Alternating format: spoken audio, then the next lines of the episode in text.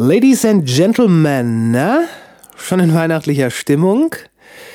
Ich, äh, ich, ich nicht so wirklich. Advent, Weihnachten, Silvester, Neujahr, das ähm, zieht alles so vorbei. Das juckt mich nicht wirklich. Das Jahr hat's einfach nicht so hergegeben. Tja, egal, pass auf. Mein heutiger Gast publiziert regelmäßig in Jungle World, konkret äh, Neues Deutschland und antifaschistisches Infoblatt. Sie ist Expertin für abgründige Online-Kulturen und hat quasi gerade eben ein Buch im großartigen Mainzer Ventilverlag veröffentlicht. Dieses heißt und handelt von Incels einer Gemeinschaft nahezu pathologisch desillusionierter und meist junger Männer, die sich in Online-Foren treffen, um über ihr unfreiwilliges Zölibat zu lamentieren oder Schlimmeres. Das, äh, das Ganze nimmt furchtbare Dimensionen an. Okay, ähm, viel Spaß mit der fantastischen Veronika Kracher.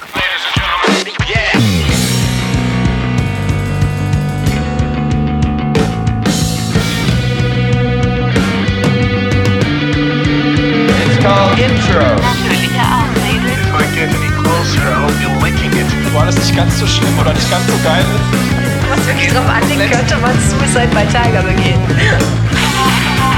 Es gibt noch andere Feinde. Hier werden nicht so viele Leute erschossen. 10.000 Mann, wir brauchen Pferde und Kanonen. Ich finde den Plan super. Die Welt geht zugrunde. Hat die Kontrolle über sein Ende.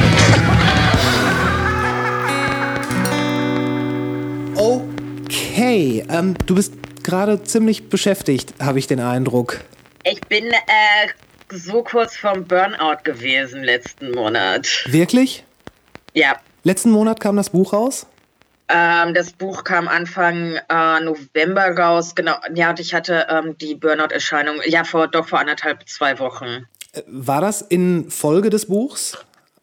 Ja, ich hatte einfach unglaublich viel zu tun und ähm, und dann kommen so Sachen dazu: Pandemie-Depression, Überarbeitung, Winterdepression, äh, normale Depression. Äh, okay. Keine gute Kombination. Ja, das. Oh, apropos Depression. Ähm, meine Medikamente.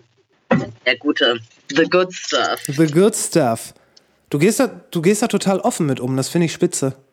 Ähm, fünf Millionen Deutsche haben Depressionen. Äh, so, immer äh, wie bei Ecstasy, immer erst eine halbe. ähm, Ach ja, die, die große Ecstasy-Vergangenheit. Ähm, nee, äh, 5 Millionen Deutsche haben Depressionen ähm, und äh, es ist eine ganz normale Krankheit und es ist halt auch eine Krankheit, die einfach mit so Sachen einhergeht wie Leistungsdruck, wie halt das im Neoliberalismus vermittelt, äh, man muss immer 110 Prozent geben, man muss immer nicht nur so gut wie möglich sein, sondern besser als gut sein. Man muss permanent zur Verfügung stehen. Und das ist natürlich was, was sich nicht so gut auf eine Psyche auswirkt. Und gleichzeitig wird verboten, über Depressionen, was halt mit Schwäche und Zweifeln und Scheitern einhergeht, zu sprechen. Und ich finde, es muss dringend normalisiert werden, darüber zu sprechen. Auch, dass eben sich dass das thematisiert wird und dass letztendlich das dazu führt, dass es mehr Therapieangebote gibt. Wartezeiten für Therapeutinnen und Psychologinnen und Psychoanalytikerinnen sind das dauert Monate, bis man mhm. überhaupt einen Therapieplatz bekommt. Und ähm, gerade unter Männern ist es immer noch verpönt, Therapien wahrzunehmen oder darüber zu sprechen. Ähm, stattdessen lässt man dann seine, seine Issues an seinem Umfeld oder an seiner Partnerin. Oder man Und, trinkt. Ähm, oder man trinkt. Ähm, und deswegen äh, finde ich, ist es wichtig, also ich meine, warum, warum sollte man sich darüber schämen, eine normale, dafür schämen, eine normale Krankheit wie Depression zu haben? Mhm. Äh, ich, ich kann mir vorstellen, dass bei vielen Männern das so ist, äh, wenn, wenn die nicht bluten, dann haben sie nichts. Also, so. Außer bei der Männergrippe. Also zumindest ist das bei meinem Freund so, wenn er die Männergrippe hat, dann ähm, äh, hat, hat man das Gefühl, also äh, ich, ich, ich, ich, ich auch mal, ich weiß genau, was du meinst. Diesen Postillon-Artikel gelesen oder die Onion, ähm, Frau ähm, bekommt ein Kind, um nachzuvollziehen, welche Schmerzen ihr Partner bei der exakt, Männergrippe hat. Exakt, ich wollte es gerade sagen, ja. Ich weiß ja nicht, ob es, äh, ich glaube, es war der Postillon, aber ich glaube sogar, das ist ein noch älterer Gag. Das ist so einer, äh, ich glaube, das ist so ein Gag aus den 80ern. ähm, weil, weißt du, so, äh, wenn man sich heute die Filme aus den 80ern anguckt, gerade deutsche Filme, die lustig sein wollen, da kriegt man die Hände vom Kopf ja gar nicht mehr weg. Ähm, ja, Humor ist aber auch was, also ich meine, Humor ist, denke ich, etwas, was sehr, sehr, sehr schlecht und schnell altert. Ähm, Oft, ja. Ja, außer ähm, ich habe äh, äh, letztens ein Video über Mel Brooks gesehen. Blazing Saddles ist tatsächlich einer der Filme, die sehr gut gealtert sind. Blazing Saddles habe ich nie gesehen. Ich hab, der äh, ist fantastisch. Es ist ein Film, der sich unglaublich gut über Rassismus lustig macht. Okay, ja, wobei das konnte Mel Brooks ja, ja. immer. Mhm. Ich habe neulich zum Beispiel erst äh, herausgefunden, ich meine hier äh, Man in Tights, kennst du natürlich. Mhm. Ähm, Den habe ich, muss ich gestehen, seit 20 Jahren nicht mehr gesehen. Ich auch nicht, weil ich eben Angst habe, dass die, diese Filme schlecht altern. Ähm, aber ich wusste gar nicht, dass da äh, Dave Chappelle mitgespielt hat. Das, äh, Tatsächlich? Ja, der, der Schwarze, der da mitgespielt hat, das war Dave Chappelle. Hm, the more you know. The more you know. Ähm, so, äh, wir, wir werden heute ja nicht nur über lustige Sachen reden. Ugh, I wish. Pass auf. Ähm, aber ich will mal.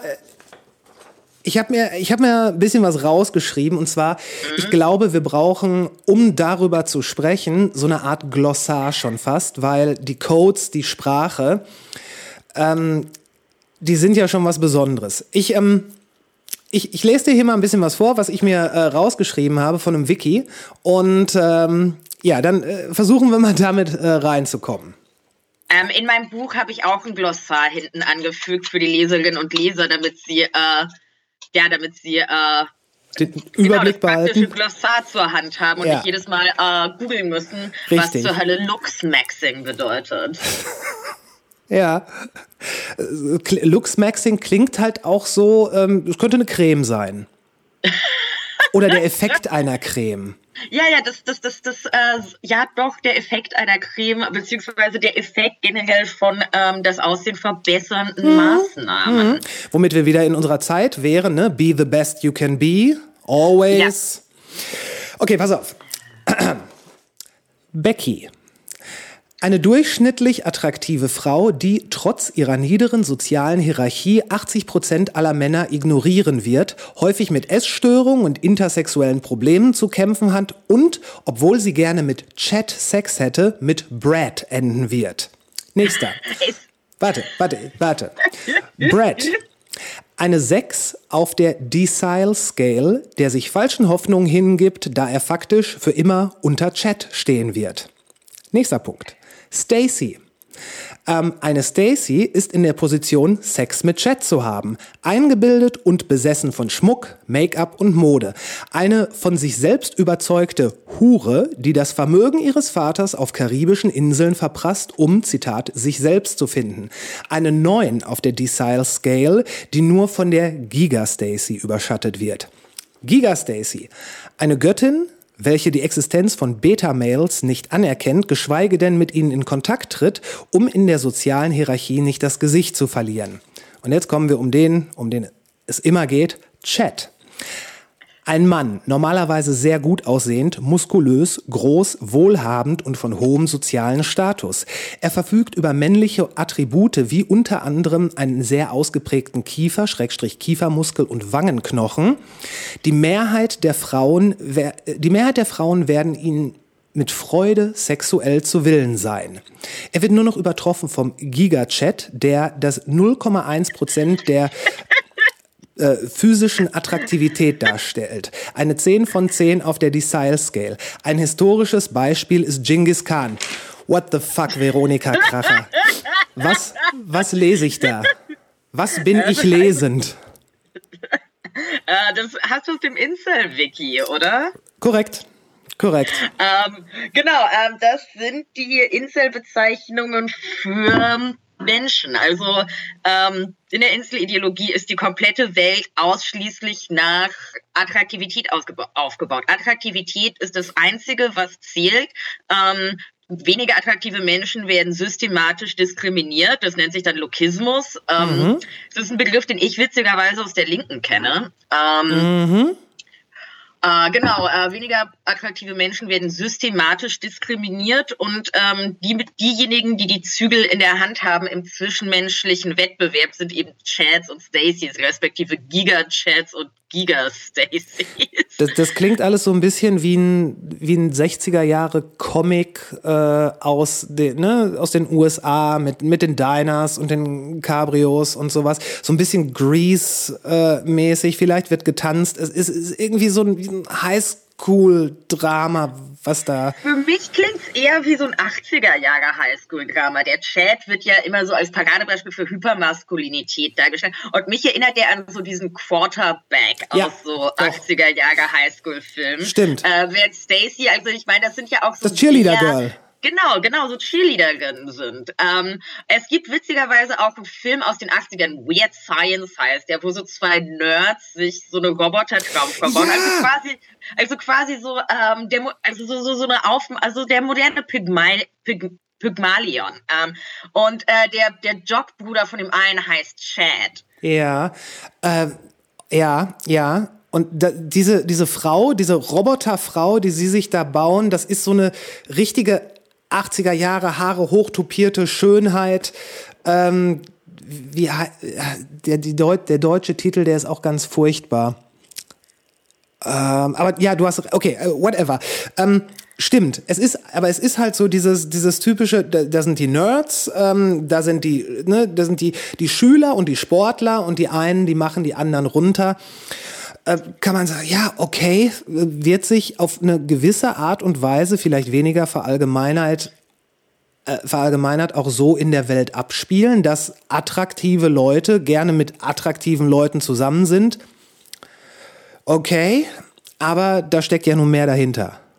Mm, ähm, es ist also, es ist diese, diese Ideologie, die eben auch Menschen so sehr nach, also diese Menschen sind ja nur Ausdruck, also sie haben ja keine, sie sind ja komplett eindimensionale Stereotypen von Personen. Mhm. Ähm, es wird ja auch diesen Chats und Stacys abgesprochen, außer einer Besessenheit mit Sex und Attraktivität ähm, andere Eigenschaften zu haben. Ähm, und das, das, das offenbart ja so, so, so eine total projektive Weltsicht. Incels, die tatsächlich obsessed damit sind, dass sie keinen Sex haben, ähm, projizieren ihre obsessive Beschäftigung mit Sex auf andere Leute, mhm. ähm, damit, die, damit die sich leichter hassen lässt. Also Projekt, ähm, pathische Projektion ist ja irgendwas, was halt generell so autoritären Persönlichkeiten, zu denen ich Incels jetzt dazu zählen mhm. würde, ähm, ja doch ziemlich, ziemlich gemein ist. Ähm, und ähm, und es ist halt auch einfach super, super, super traurig, dass äh, man sich so sehr auf den eigenen Mangel an Sex und eben so das vermeintliche Sexleben angeht. Also keine Ahnung, als hätte man irgendwie Zeit, jedes Wochenende Orgien zu organisieren. Ich habe schon Probleme damit, fünf Leute für, ein Pen und für eine Pen und Paper Session zusammenzubekommen. ja, ja. ja. ähm, also ähm, also ja, es ist halt äh, ein, und genauso wie diese Vorstellung, dass jede Frau immer Möglichkeiten hat, Sex zu haben oder Lust auf Sex hat. Ähm, das, also vielleicht spreche ich nur für mich, aber so auch von, von meinen Freundinnen, wir beschäftigen uns mit mehr Dingen als mit Chatpenissen. Wirklich? Schwer vorzustellen, aber, aber äh, obwohl, nein, ich mag diesen ganzen Scheiß tatsächlich nur, damit Chats auf mich aufmerksam, auf mich aufmerksam Natürlich. werden. Natürlich. Nichts anderes meine komplette Arbeit. Einfach nur, dass Chats auf mich aufmerksam werden. Ähm, das, Ganze, das Ganze entspringt ja einer ziemlich, einem ziemlich traurigen Hintergrund. Also da sind, da sind ähm, junge Männer, die gerne Sex hätten und das irgendwie nicht kriegen, was jetzt auch nicht die, die neueste Story der Welt ist. Weil ich denke mal, jeder wird irgendwann an einem Punkt gewesen sein, wo er vielleicht nicht das sofort auf Sex bezieht, aber zumindest äh, jeder Mann hätte zu einem Zeitpunkt gerne mal eine Freundin oder jemanden, ja, also den er lieben kann. Ne? Bei, bei, bei, bei Frauen oder nicht-binären Menschen ist das ja ähnlich, dass man sich Beziehung oder Zuneigung ja. wünscht, wenn man, wenn man gerade so eine Durststrecke hat. Aber you fucking deal with it. Also ich meine, es ja. gibt ja noch andere Dinge im Leben, außer Sex zu haben, wie Freundschaften, Hobbys, intellektuelle Erfüllung, berufliche Erfüllung. Äh, äh, ja, äh, also die Welt, man könnte, man könnte glauben, die Welt ist voll von Sachen, die man machen kann. Und mein blown. Aber So auch andere Sachen, als sich im Internet darüber zu beschweren, dass man keinen Sex hat. da, da sagst du was. Ähm, das Internet. Das Internet scheint ja für teilweise absurde Ideologien, Ideen und so weiter ein ziemlicher Katalysator zu sein. Weil ähm, ich habe das in einem Comedian hat mal gesagt, wenn äh, früher, wenn in irgendeiner in irgendeinem Dorf sich ein äh, erwachsener Mann gerne wie ein Baby anziehen wollte, dann gab es da Leute im Dorf, die gesagt haben, ey, lass den Scheiß. Äh, sieht furchtbar aus. Wenn er das jetzt macht und das ins Internet schreibt, wird er über die Vernetzung wahrscheinlich andere Leute finden, die das genauso machen. Und also ich meine, whatever floats his boat, solange er das als erwachsener Mensch macht und das sein Interesse ist und er sich mit anderen erwachsenen Menschen vernetzen kann, deren den Windelfetisch haben, macht, was ihr machen wollt. Ey. Also ich meine, das ist ja auch gut, diese Möglichkeiten zur Vernetzung zu haben. Das Ja. Problem ist ja nicht das Internet. Ich meine, wir lieben das. Da- Okay, wir hasslieben. Ich, ich habe eine Hassliebe zum Internet. Ähm, sondern das Problem ist, ist, also ich meine, Incels sind ja schon genau, sind ja schon durchaus ein Online-Phänomen, aber wir müssen, aber ich meine, Frauenhass und patriarchales Anspruchsdenken, was ja die Grundpfeiler dieser Ideologie sind, genauso halt wie eine damit einhergehende antifeministische Selbstviktimisierung.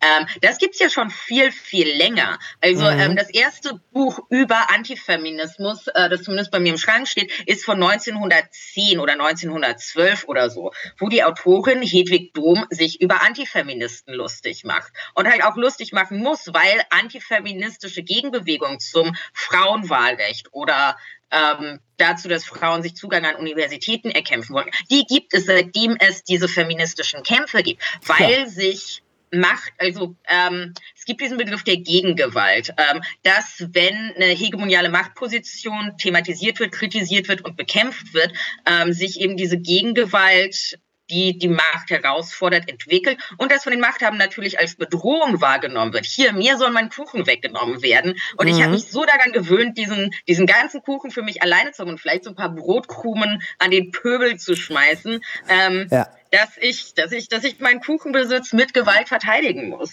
Und Frauenhass und Antifeminismus sind eine, Reakt ja, sind eine Reaktion auf das Erschüttern patriarchaler Hegemonien.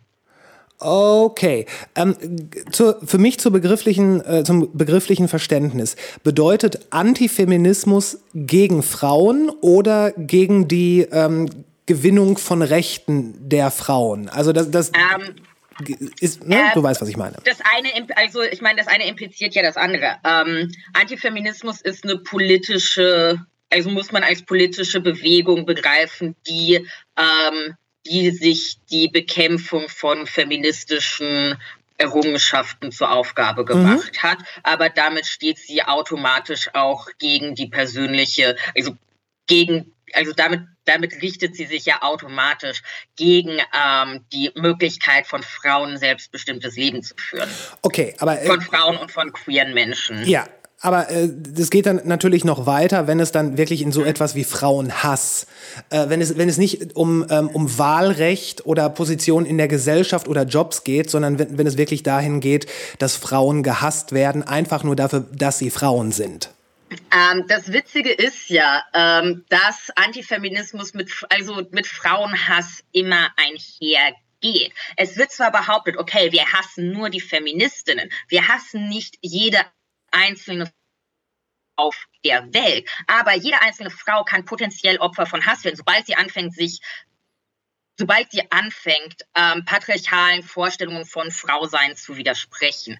Frauen müssten und das und das ähm, und das kann sie quasi immer tun, sobald sie anfängt, ähm, sobald sie irgendwas macht, was irgendwelchen Männern nicht passt. Und das liegt ja dann nicht in, also Frauen müssten quasi aufhören ähm, zu existieren oder um um sicher vor Männern zu sein. Nein, nein, nein, das ist blöd formuliert. Ähm, damit, ähm, äh, Frauen können immer und jederzeit Opfer von Frauenhass und Misogynie werden. Mhm. Ähm, die Autorin Kate Mann, mit der ich in meinem Buch ziemlich viel arbeite, hat dieses Buch ähm, Down Girl, die Logik der Misogynie geschrieben und gemeint, dass ähm, das, das patriarchale Vorstellung von Weiblichkeit auf zwei Dingen beruhen. Erstens, dass ähm, Frauen Männern weiblich kodierte Güter geben, also Zuneigung, Empathie, Aufmerksamkeit äh, und und Sex. Also ähm, mhm. man hat über den, man hat über den dummen Witz von dem Typen, mit der einen in der Bar vollbabbelt, zu lachen, um ihn nicht narzisstisch zu kränken. Weil mhm. wenn, weil wenn sich Männer in ihrer Männlichkeit gekränkt fühlen, reagieren sie darauf meistens nicht so entspannt, wie sie es könnten oder sollten. Ähm, und der zweite Punkt ist, dass ähm, Frauen nicht in männlich dominierte Sphären eindringen sollen. Ähm, beispielsweise ähm, es gibt da so ein sehr gutes Beispiel, ähm, dass ähm, äh, gibt da dieses sehr gute Beispiel, dass ähm, wenn Männer, also wenn gesagt, also ähm, von, von, von, der, von der Talkshow, ich habe leider nicht mehr genau drin, was es ist, äh, wo es um Quotenregelung geht, wo mhm. sich einer der Männer beschwert hat, dass ihm eine schwarze Frau durch Quotenregelung seinen Job wegnehmen würde. Ähm, anstatt irgendwie auf die Idee zu kommen, dass es ein Job ist, der ihm nicht garantiert ist oder mhm. von Anfang an zustehen würde, sondern ähm, und ähm, genau, das sind eben so diese zwei Punkte. Man hat Männern weiblich kodierte Güter zu geben und muss darauf verzichten, männlich kodierte Güter, nämlich ähm, Arbeitsplätze, akademischen Erfolg, Auftreten in der Öffentlichkeit, ähm, politische Macht, aber auch so etwas wie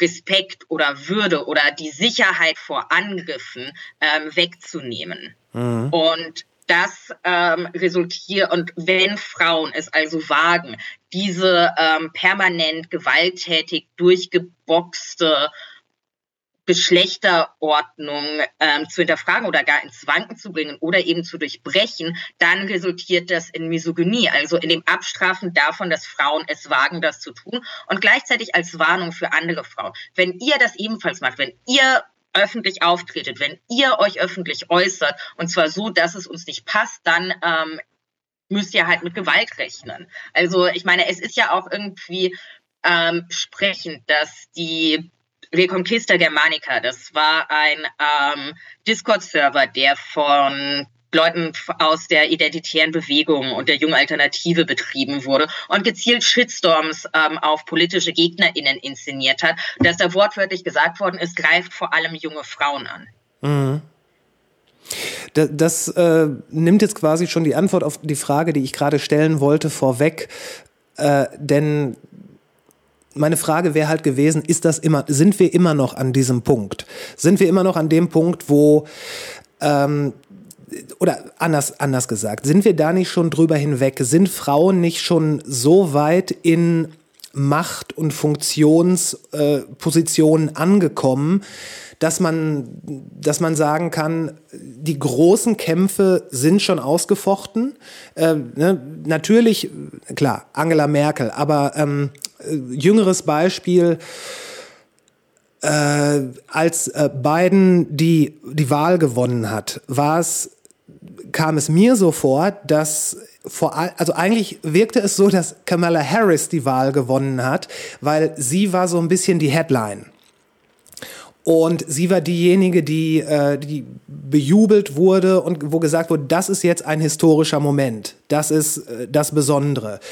Äh, gleichzeitig zum Beispiel die, die Musikwelt, der, der ich quasi entstamme, in Anführungszeichen, wird ähm, gefühlt auch seit Jahren von Frauen dominiert. Äh, Billie Eilish zuletzt, die gefühlt die Hälfte aller Grammys abgeräumt hat und die ein unglaublich, unglaublich, unglaublich gutes Album äh, rausgehauen hat, äh, wo sie dann auch nicht auf so ein ähm, auf so einen Pop-Sternchenzug äh, aufgesprungen ist. Ich meine, wenn man sich heute ein Video wie äh, Hit Me Baby One More Time von ähm, Britney Spears anguckt, dann ist es, dann ist das schon ein ganz anderes Frauenbild als eine Billie Eilish. Mhm. Aber das Ding ist, ähm, Trotzdem verdienen Frauen im Westen immer noch 20 Prozent weniger als Männer in den gleichen Positionen. Wir haben in Deutschland jeden dritten Tag einen Femizid. Ähm, es wird nur ein Bruchteil angezeigter Vergewaltigung irgendwie verurteilt. Man hat immer noch massive häusliche Gewalt, die zu Corona-Zeiten angestiegen ist. Ähm, solange halt Freier für irgendwie Prostitution bezahlen, können sie halt mit den Frauen mehr oder weniger machen, was sie wollen. Mhm. Ähm, also, weil wir eine äh, schwarze Vizepräsidentin haben oder ähm, eine Künstlerin wie Billie Eilish, ist das ja noch kein Ende. Also nein, nein, nein, nein, nein, nein, nein, nein, kein Ende. Ja, ähm, und ähm, ich habe ähm, und, und, und das ist, das sind ja auch noch so Sachen wie, ähm, wenn Cardi B und Megan Thee Stallion ein Lied rausbringen, wo sie offensiv über ihre Sexualität rappen. Mhm. Ist das, ist das, äh, muss man, muss man ganz dringend darüber reden, weil Wet Ass Pussies in der Öffentlichkeit immer noch thematisiert werden. Wenn wir seit 30 Jahren irgendwelchen Typen darüber zuhören, wie sie über ihre Schwänze rappen. Okay, aber da, da, das habe ich zum Beispiel nicht verstanden, warum da dieser, dieser Hype um dieses Wet Ass Pussy Ding. Es ist ein so gutes Lied. Äh, ja, ja, aber äh, ich meine, hat äh, zum Beispiel, was jetzt thematisch gar nicht so weit davon entfernt ist, hat Nicki Minaj mit Anaconda nicht das gleiche gemacht vor, ich glaube, fünf Jahren? Mehr was oder minder? auch ein fantastisch gutes Lied ist. Absolut. Und, ähm, ähm, ich glaube, da, da, da, hat man sich auch ähnlich drüber echauffiert, oder? Ich glaube nicht. Ich glaube damals, hm. das, das war halt so ein bisschen, oh, das ist ja schon sehr explizit. Aber ich glaube, jetzt war die, die Bühne war bereiter für, äh, für Leute, die sich echauffieren. Zum Beispiel Ben Shapiro, der sich das da... Das ist so ein großartiges Video. Also ja. ich glaube auch, dass Ben Shapiro physisch nicht in der Lage ist, das Wort Pussy zu sagen.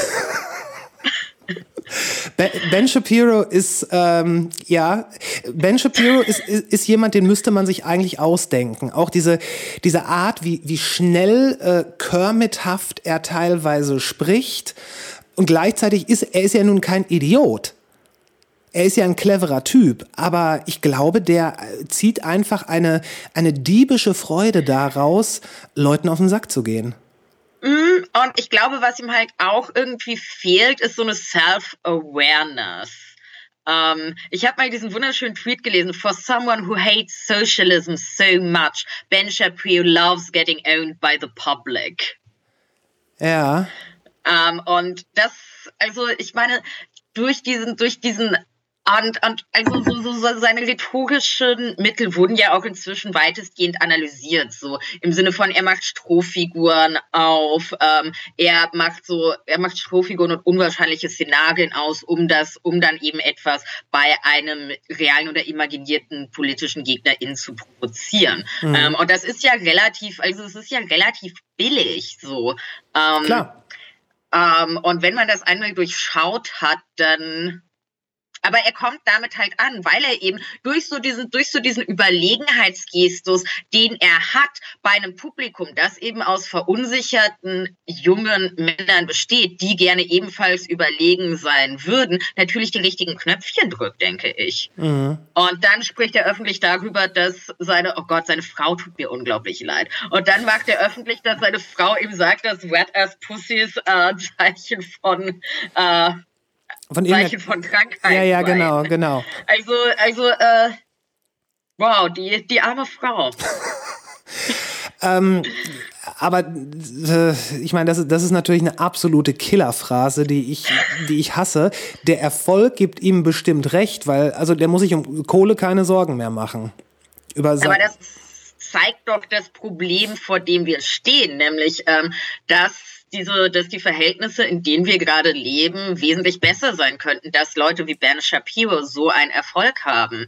Aber glaubst du, glaubst du nicht, dass so Songs wie Wet Ass Pussy so Leute wie Ben Shapiro auch brauchen, damit sie so groß werden, damit sie so wichtig werden?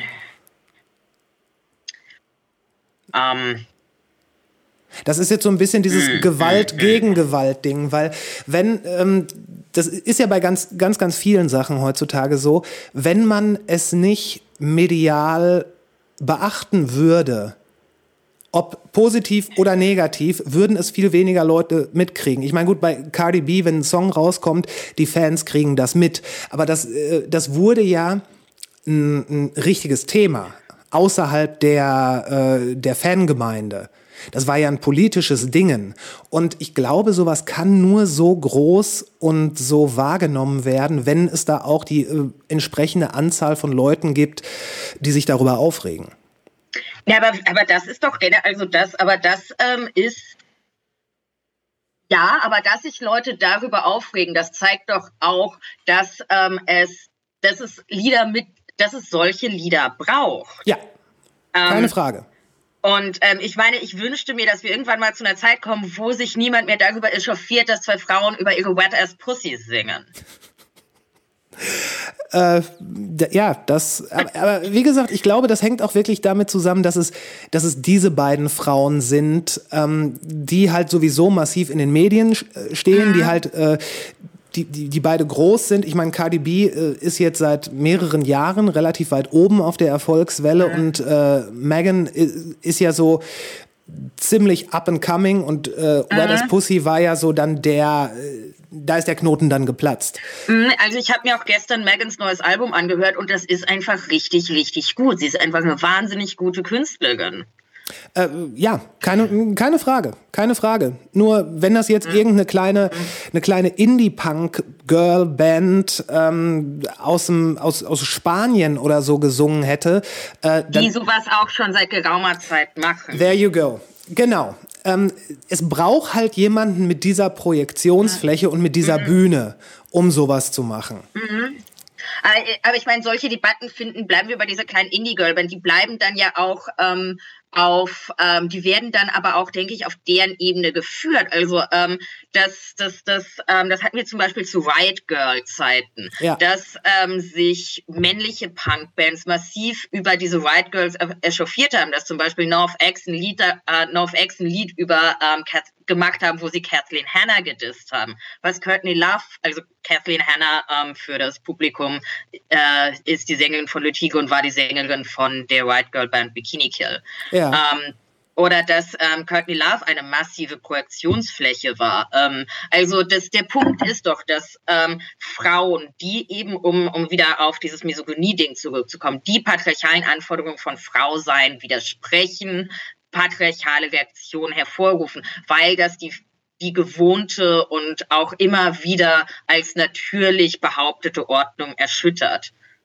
Mhm. Und, und, ähm, und das, das, das, das passiert auf so vielen Ebenen. Ähm, und ich frage mich, was gibt. Also zum Beispiel ähm, habe hab ich das so ein bisschen auf Social Media mitverfolgt, als ähm, in Schottland, als in Schottland der Gesetzesentschluss beschlossen worden ist, dass ähm, Menstruationsprodukte auf öffentlichen Toiletten zur Verfügung gestellt werden dürfen. Kostenfrei, Und, oder? Genau, kostenfrei, ja. genauso wie Toilettenpapier. Aha. Und wie viele Männer sich darüber echauffiert haben, gesagt haben, ähm, dann will ich aber auch was gratis. Junge, da steht schon Toilettenpapier auf deinem Klo rum. Ähm, Sei doch froh, dass du nichts gratis brauchst. Genau. Oder ähm, wen interessiert das? Haben wir keine wichtigeren Themen? Und was motiviert diese Leute dazu, sich bei einem Thema, das sie auf keine Art und Weise betrifft, ähm, also wa was, warum haben Sie plötzlich diesen Drang, sich öffentlich dazu zu äußern, dass ein paar Tampons auf einer öffentlichen Toilette rumstehen? Wa woran liegt das? Ja. Und das? Und das halt allein schon solche Kleinigkeiten bei, bei so bestimmten Männern, so diesen, diesen Zorn hervorrufen, das ist was, was man sich anschauen muss. Das ist ja ein ähnlicher Zorn, wie wenn gesagt wird, wir sorgen jetzt dafür, dass ähm, äh, frierende Flüchtlinge bei uns aufgenommen werden, dass Leute sich dann erstmal darüber beschweren, dass denen ja dadurch äh, irgendwas, was es auch immer sei, irgendwas weggenommen wird. Äh, weil, weil dieses, dieses, dieses Bild des großen Tisches, der mhm. wohl gefüllt ist, das ist bei den Menschen noch nicht angekommen. Und in dem Moment, wenn irgendjemand eine Kleinigkeit hat, die ihm gerade quer sitzt, weil, keine Ahnung, äh, ein Reifen ist ihm geplatzt. Und dann, äh, sein Reifen wird nicht ersetzt, aber irgendwelche Leute sollen aufgenommen werden. Es, es ist in dem Moment, wenn jemand was bekommt, der nicht ich bin, dann muss ich mich darüber echauffieren.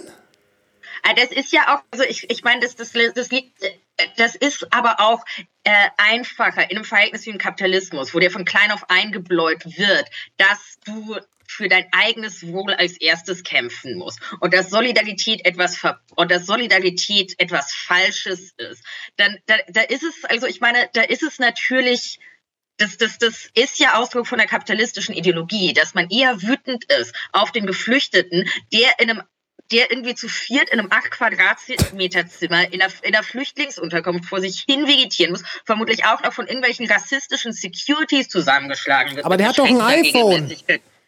Ähm, so schlecht kann es dem äh, doch gar nicht gehen.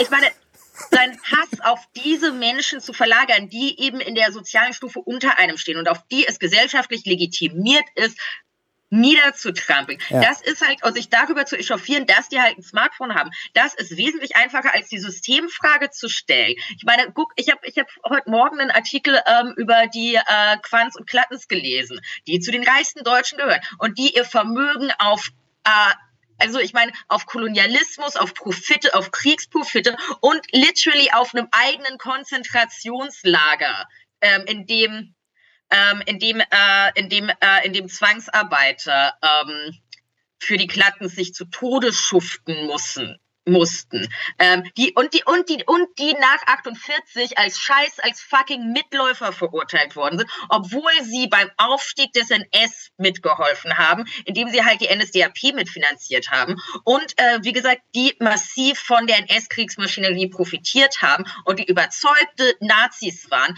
dass die wurden als Mitläufer eingestuft. Und es ist einfacher, sich über Geflüchtete zu echauffieren, als die Enteignung von den Quanz und Klattens zu fordern, weil eben der Kapitalismus suggeriert, du könntest auch irgendwann mal so reich sein, wenn du hart arbeitest. So, nein, Bullshit, das ist eine Lüge. Und es ist viel einfacher, sich mit also und äh, aber diese Lüge wird halt erzählt und reproduziert, weil ähm, äh, weil man sich eben vereinzelt selbst abzugackern hat, als sich mit anderen Marginalisierten zu solidarisieren und ähm, die Enteignung der Quans und Clans zu fordern. Du kommst gerade du kommst gerade ein bisschen in Rage, kann das sein? Der Kapitalismus bringt mich in Rage und deswegen hole ich mir jetzt noch eine Tasse Tee in meine riesige geile Sports Direct Tasse. Sportsdirect.com Tasse. Äh, ja, ähm, die kriegt man, wenn man äh, irgendwie sich, keine Ahnung, die kriegt man irgendwie bei so Sports Direct bestellen und das sind die besten Tassen der die Welt. also die sieht jetzt in der in der Kamera aus, die ist, sieht aus wie so groß wie dein Kopf, ja? Das ist ein Pott. Okay, hol, hol, dir, hol dir noch einen Tee, klar. Ich, okay, bis ich, gleich. Ich warte hier. So, ähm, da bin ich wieder mit Tion Sports Director. Ja, der Punkt ist, ähm, es gibt ja genug für alle. Es ist halt nur ungleich verteilt. Mhm. Und das, ähm, und das eben, anstatt sich über diese ungleiche Verteilung nach oben zu echauffieren, sich der durchschnittliche Deutsche über die ungleiche Verteilung nach unten echauffiert. Also, dass eben der Geflüchtete es wagt, ein mhm. Smartphone mhm. zu besitzen, das ist ein großes Problem. Und da müssen wir generell, und da braucht es generell irgendwie eine gewaltige Bewusstseinsänderung in der Gesellschaft, ähm, um das anzugehen. Glaubst du, sowas passiert? Ähm, also sowas passiert, sowas, ähm, es gibt ja immer, es gibt Versuche, hm. das zu erreichen. Ich meine, deswegen machen ja Leute politische Arbeit. Deswegen babbel ich mit dir in der Hoffnung, irgendwie so ein bisschen kommunistische Propaganda verteilen zu können. Okay. Ähm, ähm, und weil es ein sehr angenehmes Gespräch ist. Oh, Dankeschön. Ähm, also ich meine, es passiert, wenn wir uns da reinhängen und uns Mühe geben, aber es passiert halt langsam und wenn es nach mir ginge, könnte das alles ein bisschen schneller passieren. Ist der, äh, ist der Kapitalismus ein System, dass man generell und pauschal abschaffen sollte oder dass man verbessern sollte? man sollte ihn generell und pauschal abschaffen. Um äh, wieder auf dieses, ähm, um auf die Debatte von vorhin zu kommen, ähm, dass sich ja etwas ändert, dass wir ähm, mehr Frauen in Vorständen haben oder so. Ich mhm. meine, es ist doch halt auch irgendwie dem, dem, dem, also ich meine, dem Arbeiter bei Tönnies, der irgendwie für Prekar, also der, der ausgebeutet wird, der, ähm, äh, das, das war ja auch, ähm, als, als so diese, diese erste Corona-Welle losging, dass mhm. die Arbeiter bei Tönnies, die halt in schimmligen Scheißwohnungen untergebracht werden, mhm. die mussten dann, die mussten Miete für, die müssen Miete für ihre Wohnung zahlen, dass ihnen vom Lohn abgeknöpft wird. Und als sie krank waren, müß, mussten sie quasi mehr Miete für diese Wohnung zahlen, weil sie mehr Zeit in diesen Wohnungen verbrachten. Denen wäre es doch scheißegal, ob sie von Frau oder Herr Tönnies ausgebeutet werden. Ähm, also ähm, das, der Kapitalismus ist ein System, das an sich auf Ausbeutung und Entfremdung basiert. Und der muss weg. Ähm, und, Aber was soll an seine Stelle rücken? Ähm, also ähm, zuerst wäre es natürlich, also zuerst müssen natürlich die ähm, Jetzt ärgere ich mich, dass ich das Kapital irgendwie vor zehn Jahren gelesen habe und drei Lesekreise dafür gebraucht habe. Ähm, also ich meine, zuerst. Das ist aber auch ein Mordsschinken. Ja, ich habe auch nur den ersten Band gelesen. Okay. Ähm, also zuerst bräuchte es, ähm, müssen natürlich die Produktionsmittel von den Arbeiterinnen und Arbeitern verwaltet werden. Also Dinge müssen produziert werden, nicht damit Mehrwerte für die Leute, ähm, für die Leute an der, für die, für die Eigentümer des Unternehmens geschaffen werden, sondern Dinge müssen produziert werden, weil sie halt produziert werden müssen. Also dass die Bedürfnisse der Bevölkerung, Güter, ähm, Güter zu, über Güter verfügen zu können, mhm. über die über das Profitinteresse ähm, des Kapitals gestellt wird. Mhm. Und das, das wäre halt zumindest schon mal ein Anfang. Und ähm, ja, wir also wir brauchen quasi eine Kollektivierung von Produktionsmitteln und eine Kollektivierung von Gütern, dass eben die Produ also dass eben ja, wie gesagt, Dinge produziert werden nicht für Profit, sondern für die Interessen von Menschen. Mhm. Aber sind die Interessen nicht mittlerweile so massiv kapitalistisch ausgeprägt, dass ähm, wenn man den Menschen das wegnehmen würde, dass dann auch ganze äh, ja, Systeme und auch Psychen zusammenbrechen. Ich meine, es wird einen Grund geben, warum Shopping mittlerweile als Hobby angeführt wird.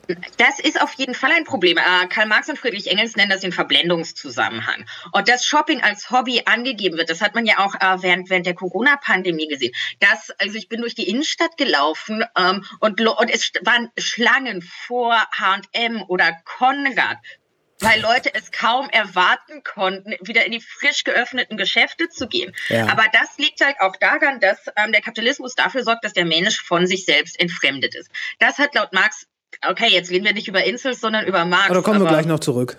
Ähm, ähm, das ähm, laut Marx, ähm, dadurch, dass man eben auch zum Beispiel nicht für sich selbst arbeitet, sondern halt für seinen Chef und irgendwie den ganzen Tag in irgendwie so einem scheiß Großraumbüro sitzt und irgendeinen Job macht, der dich eigentlich null interessiert und der halt gemacht werden muss, weil, ähm, weil der Kapitalismus dir suggeriert, dass es ganz, ganz, ganz dringend wichtig ist, dass du ähm, Versicherungs dass, dass du irgendwelche Versicherungsmaßnahmen für dein Auto abschließt oder so. Keine Ahnung. Ähm, das, also ich meine, du, du machst acht Stunden am Tag mindestens etwas, was dich einen Scheiß interessiert, nur damit jemand anders mehr, also nur damit, nur damit ähm, diese Maschine am Laufen bleibt. Und du wirst vergleichsweise räudig dafür bezahlt, um Mehrwert zu produzieren. Also, dass die Leute, denen dieser Betrieb gehört, die in der Kette über dir stehen, wesentlich mehr Geld haben. Also, ich meine, das, was ein Arbeiter oder eine Arbeiterin produzieren, das ähm, ist ja im Großen und Ganzen wesentlich mehr wert als das, was sie bekommen. Ähm, mhm. Ich meine, ähm, um, um bei diesem Tönnies-Beispiel zu bleiben, dieser Typ, der, der, der besitzt Fußballmannschaften oder so, keine ja. Ahnung. Na, ähm, also da, witzigerweise dazu, ich habe ähm, dem äh, Tönnies selber mal auch die Hand geschüttelt, hm. weil ich damals Back in the day, als man noch arbeiten durfte in meiner Branche, da habe ich ähm, im Stadion auf Schalke gearbeitet als Tonmann und er kam dann da halt äh, rum, da war, ich glaube, irgendeine, irgendein Scheck wurde verliehen oder so. Und äh, ich war dann da, hat kurz Hallo gesagt und so weiter und äh, all das. Und er war halt im Vorstand von Schalke 04. Mhm, stimmt. Und hat das Ganze auch wenn mich nicht alles täuscht, äh, für den symbolischen 1 Euro im Jahr gemacht. Äh, und ist jetzt aber auch, das hat mir neulich noch ein Bekannter erzählt, wohl schon seit einiger Zeit wieder weg.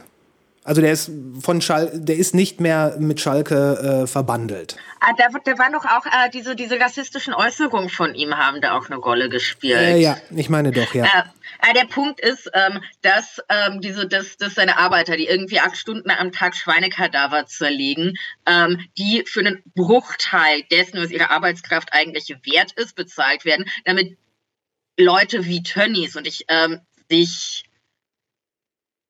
ihre mehreren Häuser leisten können. Und mhm. ähm, dann wird gesagt, hier, wir müssen aber auch die Aktionäre befriedigen. So, mhm. das, das, das ist, ähm, aber, aber es wird nicht hinterfragt, warum dem so ist. Und das, was wir da halt tun müssen, ist ähm, eine gewerkschaftliche Organisierung so zu Beginn, damit sich halt Arbeiterinnen und Arbeiter irgendwie vernetzen können, besser für ihre Rechte kämpfen können, streiken können und eben zumindest irgendwie so eine Bezahlung, die ein lebenswürdiges Leben ermöglicht, fordern. Ah, naja, genau, man hat eben acht Stunden diesen Scheißjob, kommt nach Hause. Wenn ich acht Stunden am Stück arbeite, bin ich auch irgendwie nicht mehr so wirklich in der Lage, äh, komplexe Theorie zu lesen oder Klar. sowas. Klar. Und ähm, Shopping suggeriert mir in einer Welt, in der mein Leben daraus besteht, mich für also mich für den Profit eines Menschen, den ich vielleicht einmal im Jahr auf einer Betriebsfeier sehe, den Buckel krumm zu schuften, in einem Job, mit dem ich nichts zu tun habe, auf den ich keinen Bock habe in der Regel. Und ähm, Shoppen gehen suggeriert mir, dass ich zumindest ansatzweise eine Wahl habe in diesen Verhältnissen. Und wenn das auch nur die Wahl ist, ähm, ob ich mir die Bluse in Blau oder in Lila kaufe. Und wenn du, wenn du befördert werden willst, kannst du sie dir äh, vielleicht sogar beide kaufen. Genau, und das ist doch unglaublich sad, dass so mein Leben darin besteht, ähm, äh, ja, also keine Wahl zu haben, aber halt wahllos wählen zu können. Schön gesagt. Äh, das ist von Antitainment. Das ist so eine, war so eine Frankfurter Elektropunk-Band. Ja, kenne ich. Habe ich mal live gesehen. Ah, oh, ich auch. So ein gutes Konzert war das. Ja, ich habe die in, äh, in, einem, in, äh, in Hagen, in der Pelmke, glaube ich, äh, live gesehen. Ähm, gutes, gutes, gutes Ding. Kennst du die Nachfolgeband Liedrück? Ich weiß, dass es sie gibt, aber ich habe sie mir nie angehört. Die sind, äh, die sind super. Äh, mein äh, bester Freund ähm, hat auch mal oder wohnt mit einem von denen auch zusammen oder zum im gleichen Haus. Ähm, okay. Äh, ja, ich habe die mal in der Kirche gesehen. Das What? war, das war. Ja, äh, Geil. die hatten so einen Auftritt in so einer Kirche in Frankfurt. Das war epic. Es war so, es war einfach so ein unglaublich gutes Konzert. Ich weiß gar nicht, ist das eine Frankfurter Band? Ja. Ah, okay. Also ich meine, wir sind hier auch in Frankfurt am Main. Dem echten Frankfurt. Dem echten Frankfurt. Woher kommst du eigentlich? Äh, ich sitze hier in Bochum. Ah, im Ruhrpott. Im Ruhrpott, ganz genau. Ähm, ich muss ja tatsächlich gestehen, für mich ist der Ruhrpott ähm, einfach so ein Konglomerat an Städten. Das ist korrekt. Es, ähm, es, gibt dieses Pen-and-Paper-Rollenspiel Shadowrun, ja, wo dann auch, ähm, genau, wo, wo, wo man ja auch nicht mehr diese einzelnen Städte hat, sondern einfach diesen reinen Ruhrkomplex. Und das, das ist es für mich jetzt schon. Äh, es ist auf jeden Fall eine äh, der Regionen, wo du du fährst eine Straße entlang, du siehst Häuser, Häuser, Häuser die ganze Zeit mhm. und ähm, du hast es nicht gemerkt und du bist schon durch zwei Städte durchgefahren.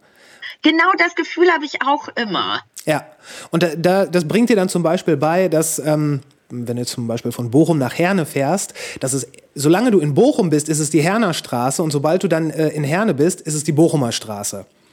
Aber du merkst es halt nicht. Äh, trotzdem beansprucht jede Stadt und jede Kommune für sich noch so ein bisschen Lokalpatriotismus. Äh, ist, ist interessant. Also naja, also äh, ja. es, gibt, es gibt zum Beispiel einen Song über Bochum. Von äh, Grünemeyer. Ja, ne, den meine ich gar nicht. Den meine ich gar nicht. äh, das ist von, von, von einem Rapper und der sagt zum Beispiel, wir haben ein Ghetto namens Herne. Weil Herne halt einen unglaublich schlechten Ruf hat. Da habe ich aber auch mal gelebt. Wie mit äh, Frankfurt und Offenbach, nur auf einen viel größeren Bereich ausgedehnt? Kann sein. Ähm, das Ruhrgebiet ist, äh, ist eigenartig und ich habe auch erst, obwohl ich fast mein ganzes Leben äh, im Ruhrgebiet oder zumindest in den äußeren Rändern des Ruhrgebiets gelebt habe, ich habe jetzt erst kürzlich sowas wie eine wirkliche Verbundenheit dazu gespürt und das war, als ich die Dokumentation We Almost Lost Bochum gesehen habe. Das ist eine Doku über die äh, Rap-Crew RAG. Und da ging es halt darum, wie äh, damals in den 90ern, wie die Leute dann ne, von Bochum nach Witten, nach Essen und diese ganzen, diese ganzen kleinen Stops. Also du fährst hier mit einem Zug in 20 Minuten, du fährst 15 Minuten in eine Richtung deiner Wahl und bist in einer anderen Stadt. Und diese Ja, ganzen. das ist Ja. so auch so das, was ich vom Ruhrgebiet so mitbekommen habe. So, okay, du kommst von Oberhausen nach in irgendeine andere Stadt. Ja, ja. Ja, äh, da muss man auch vorsichtig sein, was man sagt, weil viele Leute haben ein sehr genaues Bild davon, welche Städte ins Ruhrgebiet gehören. Da, und, äh, naja, aber das, das sind alles so. Naja, die, Region brüstet sich mit vielen, mit vielen Dingen, unter anderem, dass es, äh, dass, dass die Leute, die hier wohnen, es ja aushalten, dass es hier nicht so schön ist.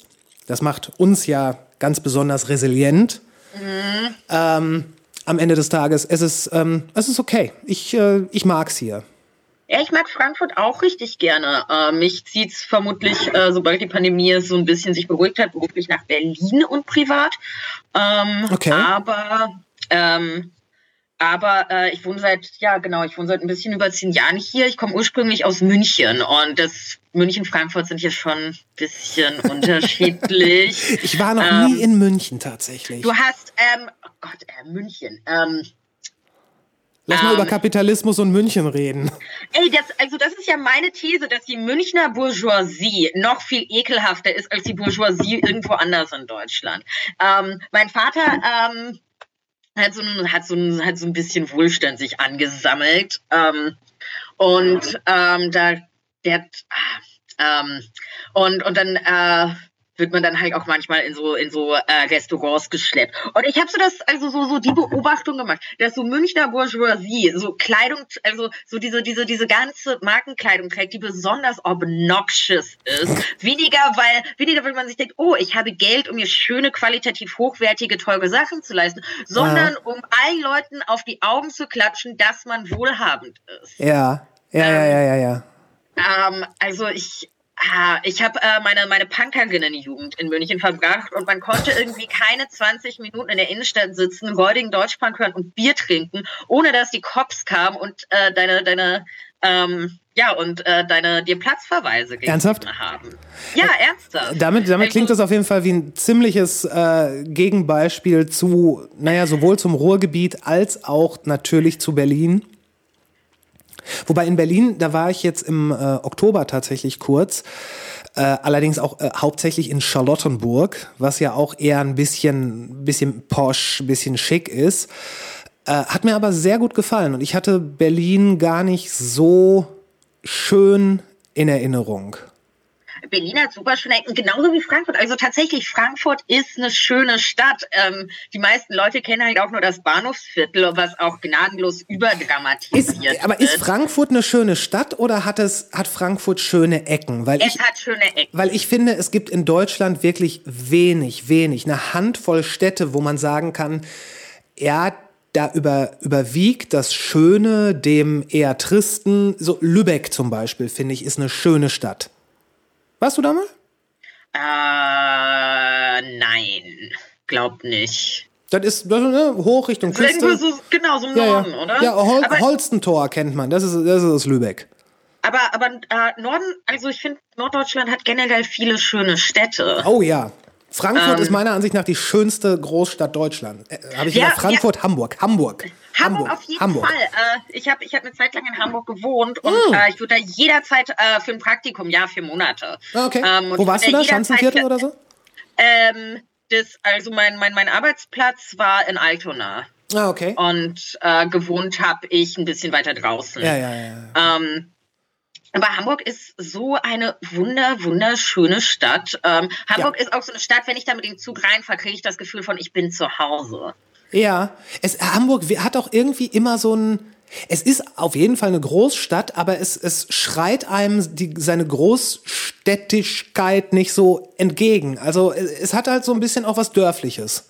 Und was ich an Hamburg richtig gern mag, ist, dass halt einfach so, ähm, so, so, so diese Hamburger Bevölkerung hat halt so gerne dieses, dieses leicht unter, so diese höfliche, leicht unterkühlte Distanz. Ja. So, Ja. ähm, und während in München alle so, während in München Leute sind halt so schulterklopfend jovial und distanzlos. und I hate it. Das ist so, Nein, ich will nicht von irgendwelchen Leuten kumpelhaft angebabbelt werden, während ich in einer Bar oder in einem Restaurant sitze. Warst du mal in Wien?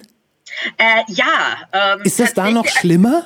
In Wien finde ich, ist es auch, ist es irgendwie so charmanter. Ich, ich kann nicht genau sagen, warum. Ich, ich, ich habe, äh, ich hatte vor Ewigkeiten mal einen Freund in Wien. Mhm. Ähm, ich habe seitdem auch eine schreckliche Schwäche für den Wiener Dialekt. Das ist äh, wunderschöner Ja, Dialekt. ja, ja, ja, ja, ja. Also ich mag Wienerisch und Hamburgerisch richtig Ja. gerne, aber es ist auch komplett unterschiedliche Dialekte. Aber ähm, ich finde in, also ich mag Wien. Ich kann nicht genau. Wien ist so gefühlt so ein bisschen so entschleunigter als Städte in Deutschland. Leute da haben halt so diese, diese, was man in Bayern Gemütlichkeit nennt, aber das eigentlich nur damit einhergeht, dass man sich stundenlang zu schlechter Musik einen reinstellt. Ähm, ich habe Ressentiments gegen, also das sind ja keine Ressentiments, ich habe da ja gelebt. Ähm, mein, mein, mein Hass ist begründet, nein, ich würde es nicht mal Hass nennen. Meine Deine Abneigung. ist begründet. Ähm, während in Wien ist, sitzt man halt irgendwie so den ganzen Tag so gemütlich, also das ist so meine Vorstellung. Ja. Sitzt man so gemütlich im Kaffeehaus, stellt sich irgendwie so morgens so einen Kaffee rein und dann nachmittags so ein Achtel und liest so seine, und liest so, keine Ahnung, Stefanie Sargnagel oder Karl Kraus. ähm, ähm, oder Elfriede Jelinek Ja, ja, oder ja. so diese ganzen anderen fantastischen Wiener Autorinnen und Autoren. Und ähm, dann geht man abends nach Hause. So, das ist so meine Vorstellung von Wien. Wien ist, Wien ist so ein bisschen schon fast comichaft überzeichnet und deswegen so charmant. Kann man das so? Ja, doch, das, das, das, das, das kann man, also äh, vermutlich werden mir jetzt so Leute, die aus Wien kommen und das Leben in Wien tatsächlich ein Leben in Wien, das über drei Tage dort sein, sich irgendwie touristische Sehenswürdigkeiten anschauen und im Kaffeehaus irgendwie so ein Achtel Wein reinstellen, ähm, die das darüber hinausgeht, kennen, aber lasst mir meine, lasst mir meine Vorstellung von Wien als bezaubernder kleiner Stadt. Wahrscheinlich würden Leute, die äh, mal eben für drei, vier Tage in München sind, auch nur Gutes über die Stadt erzählen. Inzwischen geht's mir aber auch so, wenn ich meine Eltern in München besuche, ähm, dass mir die Stadt auch gefällt. Das war ganz lange nicht so, aber inzwischen bin ich so, so drei, vier, fünf Tage echt gerne. Dann kann man so an der Isar langlaufen, sich in Biergarten setzen. Ich habe ich, ich hab angefangen, Biergärten zu mögen. Oh. Ja, das ist... Äh, Oh. Ich Ah, glaube, ja. das ist auch so, so, so ein Teil von so diesem Abnabelungs- und Emanzipationsprozess, den man jetzt mit 30 vollzogen hat. Also irgendwie schon wieder nicht über Insel. Das, ja, es, ist, es ist so, man, man muss wiederkommen. Man muss, Man wie, man muss erstmal, man muss es, man muss es doof finden, man muss weggehen und wenn man dann wiederkommt, äh, dann, dann, naja, man, man ist ein bisschen weiser geworden, man ist vielleicht selber ein bisschen relaxter und äh, äh, ganz ehrlich, wenn man all das für sein Leben lang blöde finden würde, was man mit äh, späten Teenagerjahren gehasst hat, dann wäre die Welt heute relativ arm. Weil da war man ja immer schwarz-weiß. Ja, man war auf jeden, man hat sich, äh, man war auf jeden Fall ähm, sehr viel emotionaler. Ja, ja. Ähm, und sehr viel, also ich meine, das ist auch gut, Absolut. Teenagerzeit, äh, wichtige Zeit, aber ich meine, ich bin so froh, dass diese Pubertät vorbei ist und so die Postadoleszenz vorbei ist und ich inzwischen eine gestandene erwachsene Frau bin, ihre Steuererklärung pünktlich abgibt und eine Kreditkarte hat. So, hell yes! Ja. Erwachsensein ist ganz schön geil. Es ist, äh, es ist absurd, dass wir vorher noch über den Sturz des Kapitalismus geredet haben und jetzt du sagst, dass du eine Kreditkarte hast. Ich meine, es macht relativ viele Dinge einfacher. Ja. Ja. Ähm, Und dieses, Di- und dieses Ding so, ähm, äh, keine Ahnung, so, so, so diese, diese, diese Vorwurf so, oh, du bist ja links und du hast ein iPhone. Ich habe kein iPhone, aber der Punkt ist, ähm, oder du hast ein iPhone und kritisierst trotzdem Arbeitsbedingungen bei Apple und Union Busting, als ob sich das ausschließen würde. Ja, that's meine, me. wie soll ich, wie soll ich Dinge, also keine Ahnung, ähm, ich muss ja auch in irgendeiner Art und Weise gesellschaftlich partizipieren, um die Gesellschaft kritisieren und verändern zu können. Es bringt ja nichts, wenn ich mich irgendwie rausziehe und in einer Lehmhütte lebe und mein Ja. eigenes Ja. Ähm, und und Ja, ja, ähm, Äh, außerdem will ich das auch nicht. Äh, Also ja. das, das ist halt nur ein, das ist ein Heuchler, also dieses iPhone-Argument ist einfach nur albern und heuchlerisch. ja, meine- ist es auch. Ähm, auch, also, keine Ahnung, äh, auch, ähm, auch so dieses, ich, ich weiß auch nicht, was ich von so Unternehmen boykottieren halten soll. Ich meine, Mhm. ich kann verstehen, wenn Leute zum Beispiel nicht bei Amazon kaufen wollen. Ähm, ich kaufe selber auch, keine Ahnung, ich bestelle meine Bücher lieber auch so bei der linken Buchhandlung hier in Frankfurt. Mhm. Aber ähm, wesentlich wirkungsvoller als Boykott ist halt einfach eine, die ist, ist halt, wenn Arbeiterinnen und Arbeiter streiken und wenn man diese Arbeiterinnen und Arbeiterstreike bei Amazon unterstützt und darauf aufmerksam macht und halt generell für eine Politik gesorgt, dass diese Leute anständig bezahlt werden, dass es kein Union-Busting da mehr gibt. Alles andere ist halt irgendwie so selbstgefälliges, also ist halt so, so ist halt so selbstgefällig moralinsauer. Aber wie gesagt, ich kann verstehen, wenn Leute, wenn Leute Dinge boykottieren wollen. Ich halte es nur nicht für die adäquate, vernünftige Form von antikapitalistischer Politik. Es ist halt so ein bisschen so eine Sofa-Revolution. So, ähm, was kann ich, was kann ich machen, ohne, was kann ich, wie kann ich in Anführungszeichen Schaden anrichten, ohne das Haus zu verlassen und mir Schuhe anziehen zu müssen? Ja, und das verkennt, dass politische Arbeit bedauerlicherweise die ganze Zeit super anstrengend ist. Ich meine, es ist ja schön und gut, wenn du irgendwie den lieben langen Tag äh, auf, äh, wenn du den lieben langen Tag auf Twitter rumhängst, aber konkrete Organisation in Gewerkschaften, linken Parteien oder antifaschistischen Gruppen ist dann doch letztendlich ein gutes Stück effektiver. Hängst du viel auf Twitter rum? Ähm, ich mache seit äh, zwei oder drei Wochen Pause. Ähm, Okay. Habe mein Profil auf privat gestellt, äh, guck, habe die App von meinem Handy gelöscht, guck vielleicht irgendwie so alle zwei Tage mal auf meinem Rechner rein und seitdem geht es mir also seitdem geht es mir psychisch auch ein gutes Stück besser. Aber theoretisch ja. Aber Twitter ist furchtbar. Ja, Twitter ist auch, äh, Twitter ist furchtbar. Ich, hab, Twitter. ich, ich bin für mich selber sehr froh, dass ich nie so äh, Twitter-mäßig, ich hab's, ich hab's nie so ganz geblickt. Ich, ich wusste nie, was, was, was muss man machen? Muss man eher was retweeten? Muss man selber irgendwie was, was Cleveres raushauen? Und ich denke mir dann, ist das jetzt, ist, eignet sich das zur Niederschrift, dieser Gedanke, den ich habe? Und gleichzeitig, wenn ich dann mal was twitter, dann denke ich, boah, das ist jetzt, das ist durch alle Instanzen gegangen und es ist brillant. Ja, und nichts passiert und dann denke ich, ja, pff, nee, das ist, die verstehen mich doch eh alle nicht. Ähm, Twitter ja, bei ist mir, äh, äh, hart. Ja, Twitter, und, und, und es ist halt auch kein Format, das geeignet dafür ist, komplexere Debatten zu führen. Ich meine, es ist eine Plattform, die auf irgendwie schnelle Hot Takes ausgelegt ist. Genau, genau. Und ähm, dafür ist sie gut, aber was, was ich halt auch, ah, es, es ist halt auch ein Format, wo sich, und das ist ja auch der Kürze der Zeit, also der, der, der kurzen Zeichenanzahl geschuldet, auf der eben sich sehr schwer nuanciert Dinge vermitteln lassen, was dann ganz schnell dazu führt, dass man sich irgendwie gefrontet fühlt, Ja. ähm, gekränkt fühlt und dann muss man das ausdiskutieren und äh, ähm, es ist also so, also ich habe so das Gefühl, solange ich halt so in meiner eigenen Bubble verbleibe, bin ich gerne auf Twitter, dann ist es nett. Sobald es irgendwie größer wird, wird das alles sehr, sehr, sehr, sehr schnell anstrengend. Und dann wird man auch, also was, wofür ich dann auch relativ anfällig bin, ist so dieses Doomscrolling. Man scrollt sich so äh, durch, durch, durch seine Timeline und denkt sich, so, oh mein Gott, diese ganzen Trottel, die dumme Sachen sagen, oh mein Gott, es passieren so viele schlimme Dinge auf der Welt. Zack, zwei Stunden depressiv im Bett verbracht. ähm, Kennst du noch diesen Spruch, äh, es gibt einmal das Internet und es gibt die wirkliche Welt? Ähm, und dass man sagen kann, ey, was im Internet passiert, das, äh, das ist ja per se nicht so wichtig, weil es ist ja nicht die wirkliche Welt. Ich glaube, mittlerweile verschwimmen diese Grenzen immer mehr, weil so viel von unserem Leben ins Internet gewandert ist, dass man dem eine gewisse Realität einfach nicht mehr absprechen kann.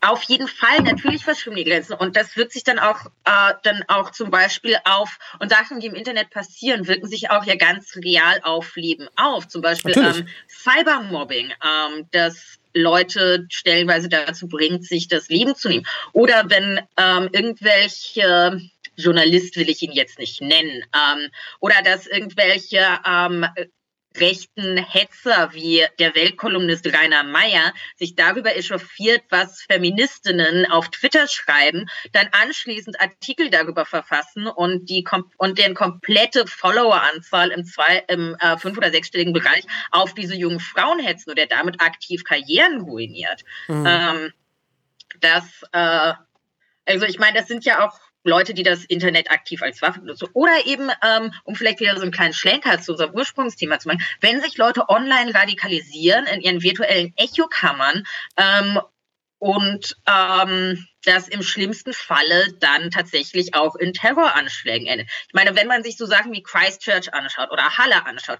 dem ging alles eine, Radikalis eine Online-Radikalisierung voraus. Und das sind Attentate, die eben auch gefilmt worden sind für die eigene gewalttätige Online-Community, um in den Augen dieser Community zu einem Helden aufzusteigen. Ich meine, das Manifest des Christchurch-Attentäters, das war ja auch gespickt mit Memes und Referenzen und bei dem vom Halle-Attentäter war es ähnlich. Ganz kurz, wer, wer war der Christchurch-Attentäter? Äh, Brandon Tarrant. Okay. Ähm, dass, äh, dass, dass, dass ähm, der ähm, im März 2019 in Christchurch in die beiden Moscheen eingedrungen ist ja. und der hat dieses, ähm, der hat dieses Manifest, mein, äh, dass das auch äh, The Great Replacement, also der große Austausch betitelt wurde, geschrieben, ähm, auch mit eben der schwarzen Sonne vorne drauf, wo er eben sehr, sehr viele, zum, also sehr, sehr viele Memes referenziert hat, sehr viele zum Beispiel ähm, Copy-Pasters von Reddit verwendet hat, ähm, permanent auch so eine ironische Distanz zum eigenen Schreiben, die man ja auch auch auf diesen Imageboard findet. Dieses nihilistische. Seinem, genau, halt so dieses nihilistisch-zynisch-ironische. Mhm. Und ähm, und das sind ähm, der, ähm, der, der, der auch ähm, sein, sein, sein Livestream mit ähm, Subscribe to PewDiePie begonnen hat, direkt auch so als Referenz auf so eine bestimmte Online-Kultur und als Kokettieren damit, dass PewDiePie, also der Gaming-YouTuber, auch immer wieder mit äh, auf so auf so edgy Art und Weise mit gruppenbezogener Menschenfeindlichkeit ähm, kokettiert. Also das, also ich meine, das sind ja durchaus Sachen, wo wo man nicht sagen kann, es verbleibt nur online. Weil und ich will jetzt nicht sagen, jede Person, die irgendwie auf Fortune rumhängt, ist ein zukünftiger Terrorist, aber es sind Atmosphären, die Gewalt verharmlosen bis glorifizieren und wo die eigenen User immens verroht werden, weil man eben alles nur so als ironisches Just for the Lulz Ding betrachtet. Außer es geht darum, dass Frauen nicht mit dir schlafen wollen, dann, äh, das ist dann nämlich ganz, ganz, ganz schlimm. Wahrscheinlich ist sogar dieses, das ist die reale Welt und das ist das Internet, ein Auslöser dafür, dass viele Leute im Internet nochmal so äh, richtig einen raustun, mhm. weil es ist ja nicht, äh, ne? Es, es, ist ja nicht echt. Es ist was anderes, als äh, vor jemandem zu stehen, zu stehen mhm. und dem in die Fresse zu hauen. Ähm, verbal funktioniert das ganz wunderbar, vor allen Dingen auch ohne direkten Kontakt. Und daraus, weil das Ganze ja, es geht ja schon ein paar Jahre so. Mhm.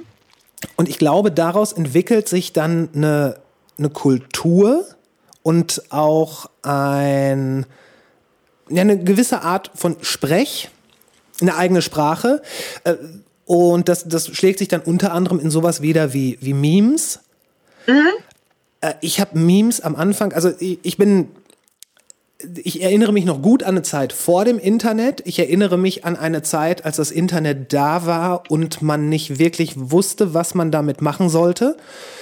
Ähm, dann kamen Foren, dann war ich auch in einem Forum für elektronische Musik und M Musikproduktion.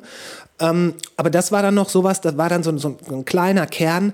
Äh, man hat sich dann einmal im Jahr getroffen. Da waren dann 20, 30 Leute zusammen. Einige haben Musik gemacht und so weiter.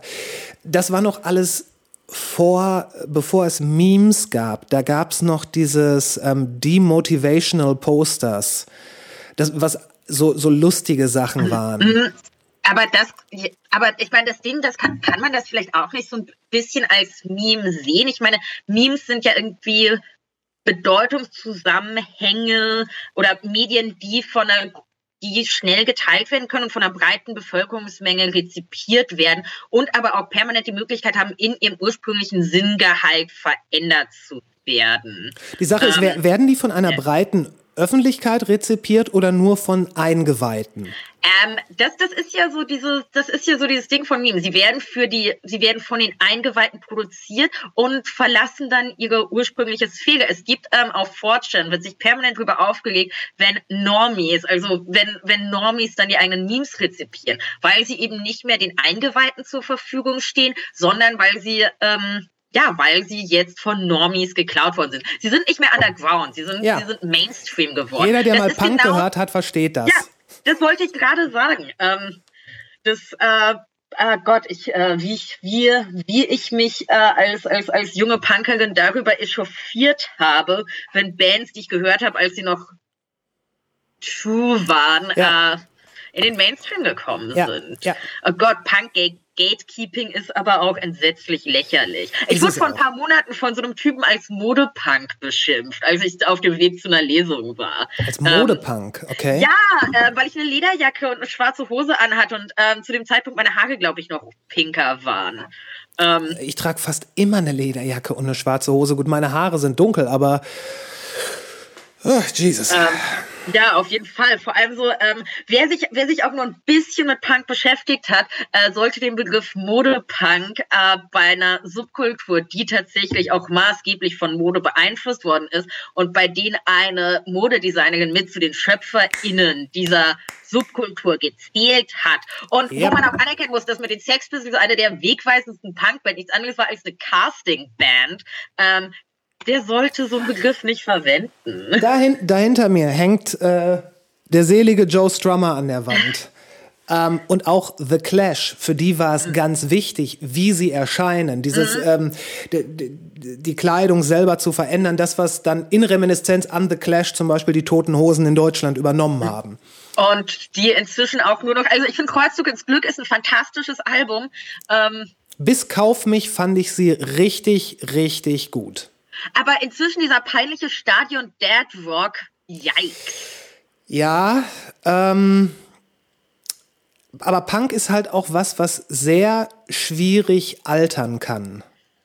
Hm, Also, ich, also ich meine, aber das Ding ist, dass dann, dass inzwischen, es kommen halt so viele junge, spannende neue Bands auf, die eben auch so von diesem klassischen Drei-Akkorde-Geschrammel wegkommen. Ähm, wie gesagt, äh, wir, wir waren bei Entertainment vorhin. Ja. Ähm, zwischen haben wir halt so tolle Bands wie UFO, ähm, wie, wie, wie Pisse zum Beispiel. Äh, kennst du Pisse? Ich kenne Die Pisse. Band. Ja. Ähm, also ich meine, das, das, ist, das ist halt einfach so eine, so eine, so eine also ich meine, das zeigt ja auch, dass Punk, ähm, also wie wandlungsfähig Punk ist und ähm, wie, was für coole neue Sachen da permanent aufkommen. Ähm, Ich habe den Eindruck, Bands haben dieser Tage eine, einen eher schwierigen Status. Es ist eher so die Zeit der, der Solo-Artists. ja, für, ja, für, also tatsächlich, ähm, ich muss gestehen, äh, meine Auseinandersetzung mit Pop-Theorie hat sich in den letzten Jahren, als ich mich nur noch mit Incels befasst habe, ist, ist bedauerlicherweise ein bisschen weniger geworden, was mich selbst wahnsinnig ärgert. Ähm, äh, noch eine Frage, Chris. Ähm, kennst du eigentlich dieses Buch Lipstick Traces von Grail Markus? Wenn nicht, lies es. Es ist ähm, das, es ist, ähm, also Grail Markus macht da im Großen und Ganzen so die Geschichte vom Dadaismus zur situationistischen Internationalen zu Punk auf. Und ähm, es ist Oh. also dieses, dieses Buch war, also es sind 400 Seiten, aber 400 Seiten, die du nicht weglesen möchtest, weg, weglegen möchtest. Okay. Es ist so gut. Meine Ausgabe besteht äh, im, zu großen Teilen aus so kleinen Notizzettelchen, die ich reingeklebt habe. Also, Ähm. alles klar. Ich muss allerdings erst noch das hier äh, lesen: Chasing the Light, die äh, Autobiografie von Oliver Stone. Ah, da musst du mir auf die Sprünge helfen. Oliver Stone, Regisseur. Er hat ungefähr jedes amerikanische Trauma verfilmt. Äh, Platoon, ah, JFK, äh, W, äh, Wall Street, ah, und Scarface. Scarface, ja, also, äh, also ein, ein, ein Ah, wirklich ah, großer und Natural Regisseur. Born Killers auch. Natural Born Ah. Killer, richtig, richtig. Da hat er, glaube ich, den hat er mit Tarantino zusammen gemacht. Äh, Natural Born Killer ist ein unglaublich guter Film. der Ah. auch sehr gut altert tatsächlich. Äh, auf jeden Fall, diese, da geht's halt darum, wie es, also das Buch geht, wenn ich das richtig verstehe, bis dahin, wo dann Platoon entstanden ist. Und er war vorher selber noch kurz in Vietnam. Das äh, habe ich, hab ich gerade ähm, auf beim schnellen Wikipedia gelesen. Ah! Und ist es gut? Äh, damit muss ich jetzt noch anfangen. Ich habe noch zwei, zwei kleinere Sachen, äh, die ich in der Ecke liegen habe. Ähm, pass auf, jetzt mache ich einen unglaublichen Turn. Dein Buch habe ich leider noch nicht in der Ecke legen, äh, liegen, aber es geht um Incels. Ja. Und wir waren ja gerade auf knapp 300 Seiten. auf knapp 300 Seiten, ist im Ventil Verlag erschienen und auf dem Cover ist ein äh, Frosch. Für Eingeweihte äh, werden oder Eingeweihte werden erkennen, dass es sich dabei wahrscheinlich um Pepe the Frog handelt. Ein Meme aus dem Internet, was, wo es auch gerade eine Dokumentation zu gibt, glaube ich, weil dieser Frosch, wenn man sich das anhört, so aus dem Kontext. Äh, dieser Frosch war ein friedliches, freundliches, kleines Webcomic ähm, und hat da eine ziemliche Entwicklung durchgemacht. Äh, zum Negativen ist in die rechte Ecke gerückt. Wurde quasi das Maskottchen der Alt-Right. Genau. Ähm, warum ein Alt-Right-Frosch auf einem Incel-Buch? Ähm, also es äh, war tatsächlich der ähm, äh, Vorschlag von vom Grafikdesigner. Es ist mehr so eine äh, Paper-Zombie-Armee. Die haben ja auch Ja, keine Pupillen. Ich weiß nicht, ob man das.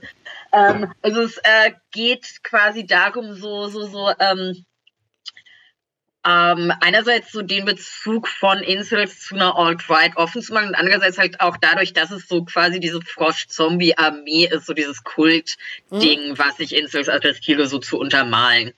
Ähm, das Witzige bei Pape ist ja, ähm, dass der Schöpfer Matt Fury ähm, Pape dann hat auch im Comic sterben lassen, Ja. weil ihn diese Vereinnahmung durch die Alt-Right so abgefuckt hat.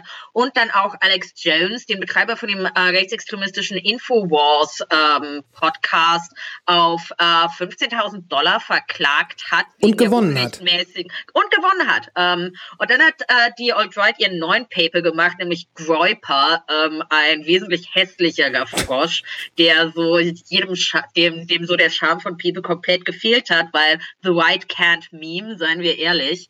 Ähm, Pepe war doch Feels Good Man, oder? ja, genau, er war halt einfach so dieser, dieser So, so ein gechillter, Dude. ja, genau, genau, genau. So ein bisschen wie The Big Lebowski. Feels good, man. Und also wie, also ich meine, er wurde dann halt, also die Comics wurden dann halt in so Fortran-Kontexten verwendet. Ähm, und bei, und so 2015, 2016 war es dann auch so, dass, ähm, also Fortune hat halt schon immer dieses Board politically incorrect, wo man halt das N-Wort gesagt hat oder den Holocaust geleugnet for the lulz, aber das dann halt tatsächlich auch so durch die Intervention von einzelnen Moderatoren, Fortune hat Moderatoren, Okay. believe it or not, ähm, also von so einzelnen tatsächlich äh, rechtsextremistischen Mods da, dazu geführt hat, dass eben dieses ganze Neonazi-Ding von Poll ähm, so auf den Rest der Seite auch weitestgehend übergeschwappt ist. Äh, politically incorrect. Ah, Das okay. ist so das. Äh, das ist also, ähm, wie gesagt, Fortune würde ich jetzt nicht als Nazi-Seite bezeichnen, aber es ist halt so eine Seite, wo man, ähm, wo Holocaust-Leugner halt Free Speech ist. Also so ein bisschen wilder Westen. Ähm, ich selbst habe es mal in einem Artikel als virtuelles und nach vollgewichsten Socken stinkendes Jungszimmer bezeichnet. Sind denn da nur Jungs auf 4chan? Ähm, also das, das weiß ich nicht. Dieser, das ist ja anonym. Ich würde sagen, nein. Ich meine, es ist eine der ähm, 100 meistbesuchtesten Seiten online Wirklich? weltweit. Ähm, also ja, laut dem Buch von, ähm, ich lese gerade so das Buch Politische Männlichkeiten von Susanne Kaiser, ähm, für die, die zuholen, Leseempfehlung, wo sie ähm, analysiert, dass dem so ist. Also es wird getan, dass es so voll die Underground-Seite wäre, aber nein, Bullshit. Oder zumindest äh, der 100 meistbesuchten der USA. Ähm, und äh, natürlich sind da nicht nur Jungs, aber ähm, keine Ahnung, aus solchen Ecken werden halt so Dinge kolportiert wie dieses, äh, wie diese ähm, Regel, there are no girls on the Internet. Oder dass halt auch ähm, permanent also wenn sich Menschen als Frauen zu erkennen geben, dass man dann sich Tits or Get the Fuck Off anhören muss. Mhm. Oder eben das halt auch permanent durch die Verwendung von objektivierenden Bildern ähm, klar gemacht wird, das hier ist eine männlich dominierte Sphäre und Frauen, die sich dort aufhalten, queere Menschen, die sich dort aufhalten, brauchen halt ein dickes Fell. Ja. Ähm, und das, also ähm, ich habe eine Zeit lang auch ein MMORPG gespielt, ähm, das für MMORPGs, glaube ich, auch relativ milde war, was so Sexismus oder dergleichen angeht. Das Welches war die Star Wars, uh, The Old Republic. Das, ja, okay, ähm, okay äh, was ja auch von BioWare ist und BioWare ja als die, der Social Justice Warrior unter den Gaming Companies verschrien ist. Also ich glaube, äh, super viele Ekel waren da schon von Anfang äh, deswegen rausgefiltert, aber man musste sich ja, ich muss mir halt im Teamspeak trotzdem regelmäßig irgendwelchen dummen sexistischen Scheiß anhören. Und das führt auch dazu, dass marginalisierte Personen ähm, aus, die, aus solchen Communities rausgedrängt werden, weil man irgendwann keinen Bock mehr hat, diesen sexistischen Scheiß zu kontern. Mhm.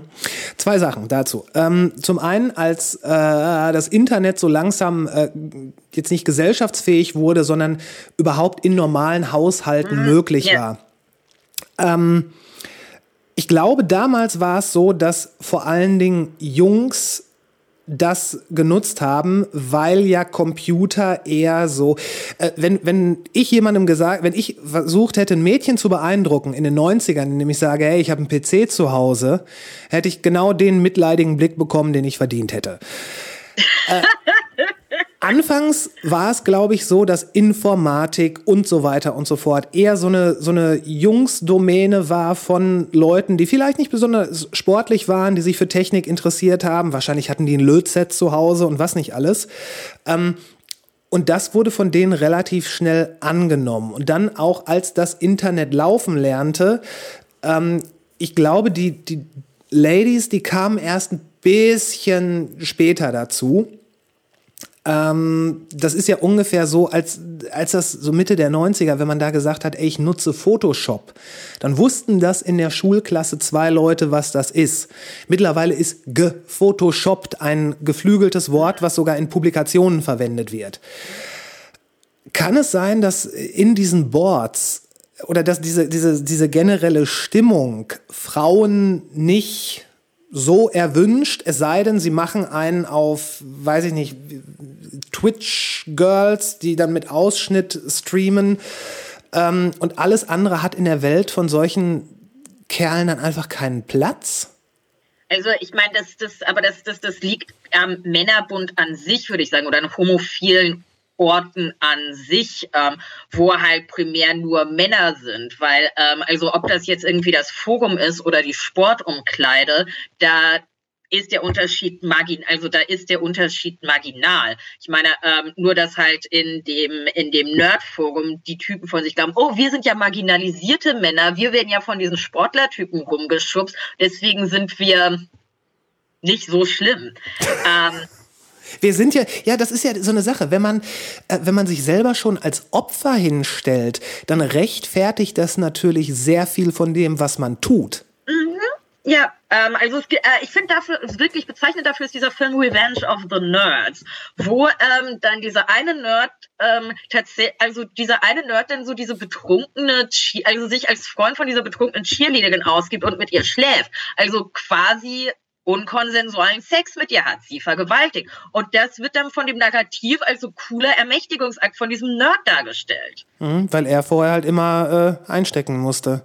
Genau. Aber, ähm, und ähm, zu, um zu diesen homosozialen Räumen zurückzukommen. Also ähm, es ist ja so, dass sich Männlichkeit über die Abwertung des Nichtmännlichen und des weniger männlichen konstituiert. Also ähm, das ist einerseits in binnenmännlichen Strukturen so, wo man halt auf die weniger männlichen Männer einhackt, aber aber gleichermaßen gibt es quasi das Bewusstsein im patriarchalen Kollektiv, besser als Frauen zu sein. Mhm. Und das spielt halt auch bei Incels zum Beispiel eine Rolle. Ähm, anstatt, also ich meine, so dieses zu einer erfolgreichen Performance von Männlichkeit gehört ja erfolgreiches Sexleben dazu. Ist das so? Also gerade gerade in der Adoleszenz. Also ja. ich war auf einer Mädchenschule. Das ähm, gerade also das ähm, gerade in der Adoleszenz. Und da, da ist es dann halt auch, weil Jugendliche sind scheiße, seien wir ehrlich, häufig. Ja, Ähm, äh, wissen es halt auch äh, nicht besser. Ähm, und dann hackt man natürlich auch auf den Jungs rum, die halt nicht, die halt keine erfolgreiche Männlichkeit performen können, sondern irgendwie klein sind, schüchtern sind und halt keine Stecher sind.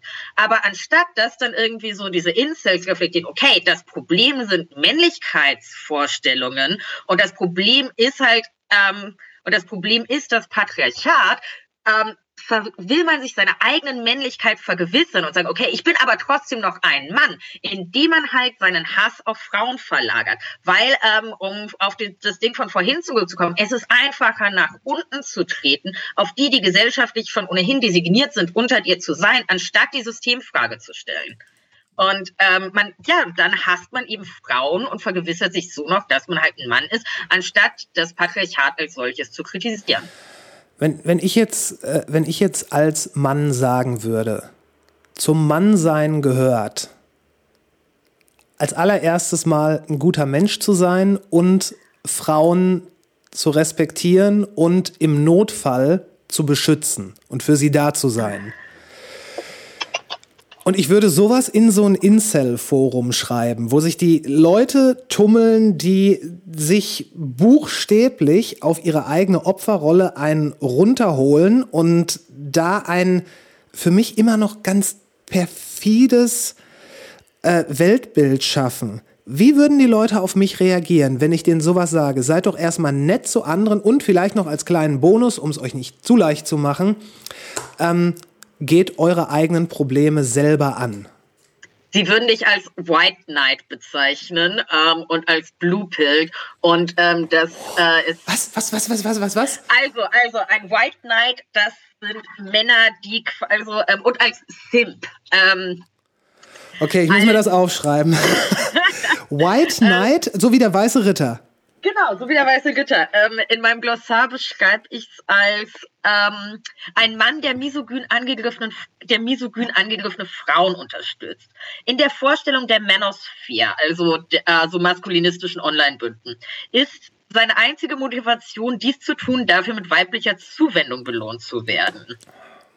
Ah, okay. Ähm, andere Gründe für profeministisches Handeln sind für Männer, die unfähig sind, Frauen als etwas anderes, denn Spermacontainer zu betrachten, ist nämlich schlicht nicht vorstellbar. Ach so. Okay. Also das, das war der White Knight Genau. Ähm, in schimmernder Rüstung. Was ist ein Simp? ähm, Simp ist, äh, geht in so eine ähnliche Richtung. Simps, ähm, das steht für ähm, irgend, also du machst irgendwas für die letzten zwei Buchstaben stehen für mediocre Pussy. Ähm, Äh, Sims sind Typen, die äh, quasi sich Frauen gegenüber unterwürfig verhalten, in der Hoffnung, dann mit äh, Sex und Zuwendung belohnt zu werden. Es gibt ein Hau, also es ist ähnlich wie ein White Knight, nur dass ein White Knight eher nochmal als Beschützer von Frauen auftritt, also Ja. quasi dann auch ähm, aktiv ähm, antifeministisches und sexistisches Verhalten kritisiert. Okay, und das, das alles, also ich meine, natürlich, wenn es am Ende der Prämisse immer darum geht, ähm, Sex zu kriegen, äh, da ist natürlich schon nett. Und Blue, Blue Pilled hast du noch gesagt. Blue Pilled ist das Gegenteil von Red Pilled. Ja, und da, Moment, da habe ich ein äh, bisschen, äh, bisschen Recherche betrieben. Der, diese, diese ganze, ich sag mal, Pillenideologie, da gibt es ja offenbar mehr, da gibt es ja noch White Pill, Purple Pill, Black Pill. Das Ganze geht auf die Matrix zurück, auf den Film, die Matrix. Ja, ja. Ja. Als, äh, ich meine, dass es ein großartiger Film ist, das ist eine Sache. Ähm, und dass es damals die wahrscheinlich beste Marketingkampagne Hollywoods war, weil das war sie. Daran kann ich mich nicht mehr erinnern. Ich war neun, als der Film Ey, rauskam. äh, es hieß einfach nur, du hast auch in diesem gerade aufkommenden Internet und so, du hast diesen, diesen grünen Buchstabenregen gesehen und dann stand da, was ist die Matrix? Und das war alles. Da stand nichts, dass es ein Film ist, da stand kein Datum, da stand nur, was ist die Matrix? Das war alles und das ging für Monate.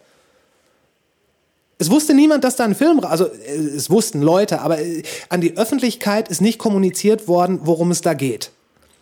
Und das Ganze spielt natürlich auch mit dieser Ebene, die der Film aufmacht, nämlich dass du aus dem Kino gehst und dich umguckst und erstmal so eine Parkbank anfasst und was ist echt und so weiter. Anyway, äh, in diesem Film wurde, äh, wurde Neo von Morpheus äh, die Möglichkeit gegeben, entweder die blaue oder die rote Pille zu nehmen.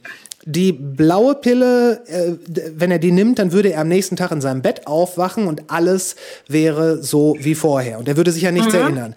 Die rote Pille, da sagt er noch, dann führe ich dich in die tiefsten Tiefen des Kaninchenbaus. Er nimmt die rote Pille und dann realisiert er, was die Matrix Zack, ist. wacht er auf äh, und stellt fest, er ist eine Batterie für die Maschinen. Exakt. So, und auf, die, auf dieser Szene basiert die Ideologie von den, von, von diesen Opfern.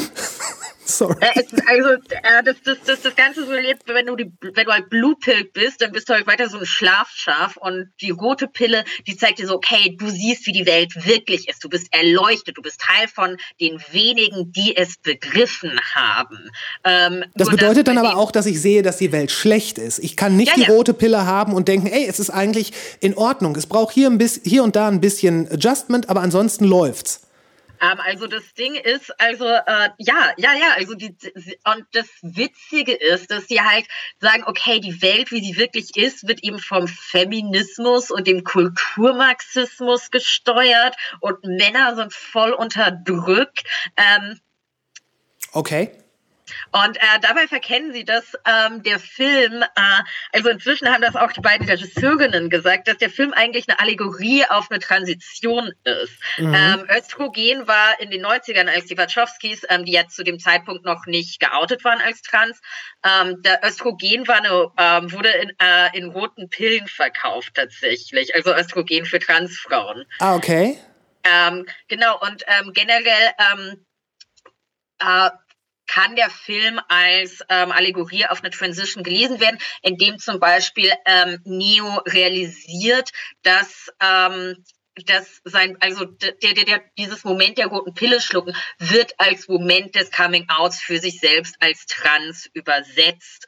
Ähm, und Morpheus wird quasi verglichen als die ältere Transperson, die dir zeigt, wie du in einer, wie du eben in einer dir feindlich gesinnten Welt als Transperson zu über, überleben kannst. Okay. Ähm, und äh, ich habe ich hab so dieses Review gelesen und dachte mir so, hm, ja, das, das ergibt eigentlich ganz viel Sinn. Und als dann eben die beiden Wachowskis, die ja, wie gesagt, transgeschlechtliche Frauen sind, dann Mhm. auch gesagt haben so, ja, ähm, also vielleicht war uns das zu dem, zu dem Moment selber nicht bewusst, aber jetzt so in Retrospektive ähm, Es ist auf jeden Fall eine Allegorie auf einen Übergang von einem zum anderen. Ganz am Anfang habe ich gelesen, dass es vor allen Dingen biblische Motive sind, äh, weil Neo halt auch äh, ein Anagramm für The One, also Jesus und so weiter.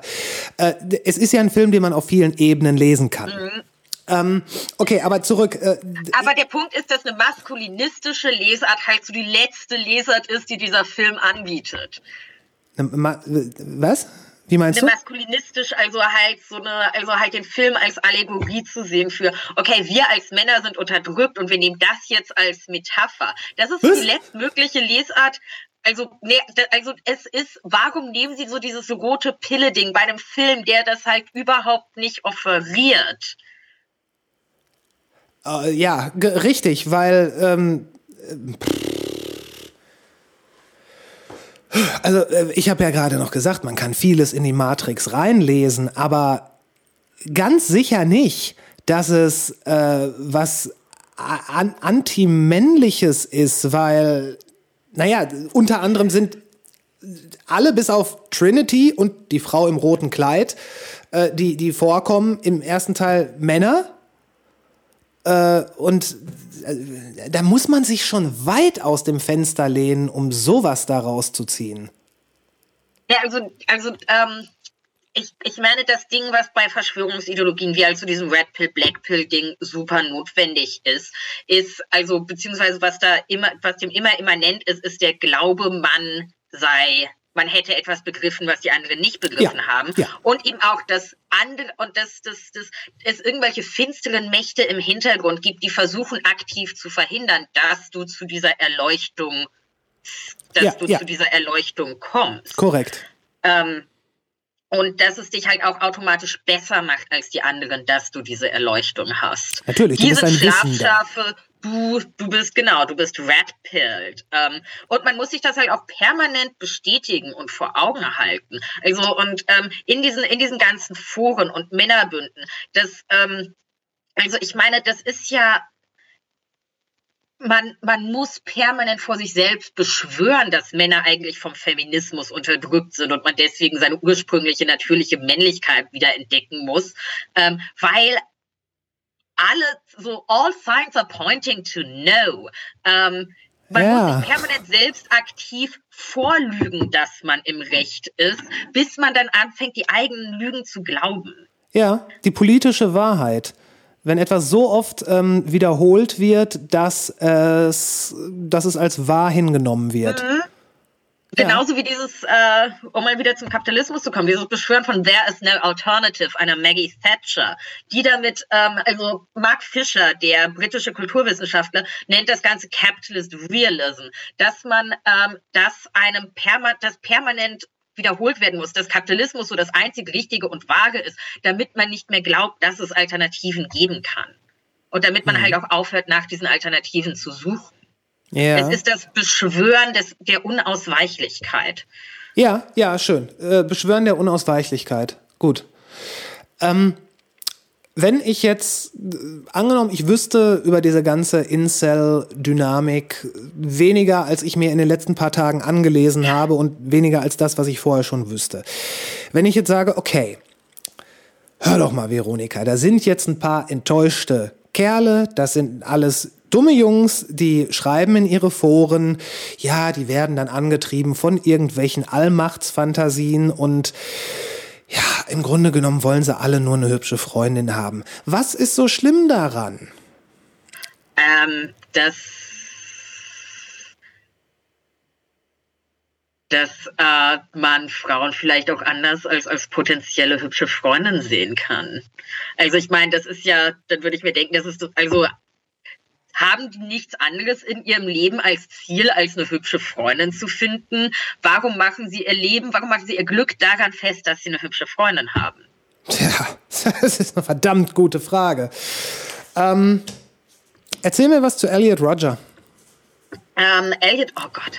Äh, Jesus fucking Christ. Um, Elliot Roger um, war The Supreme Gentleman, wie ich gelesen The habe. The Supreme Gentleman Elliot Roger. Um, der, äh, Elliot Roger hat im Mai 2014 einen Terroranschlag, würde ich inzwischen sagen, auf ähm, dem Campus der Universität in Santa Barbara, seiner Universität, verübt und ähm, in seinem davor verfassten, fast 140 Seiten langen Manifest My Twisted World gesagt, dass dieser Anschlag ein Racheakt dafür ist, dass ihm Frauen Liebe und Sex entzogen haben. Mhm. Ursprünglich hatte er auch geplant, das Gebäude einer ähm, Studentinnenverbindung, so der populärsten Studentinnenverbindung auf dem Campus aufzusuchen, um diese Studentinnen zu erschießen, die für ihn so das Paradebeispiel für die Verkommenheit der attraktiven und sexuell aktiven Frau sind.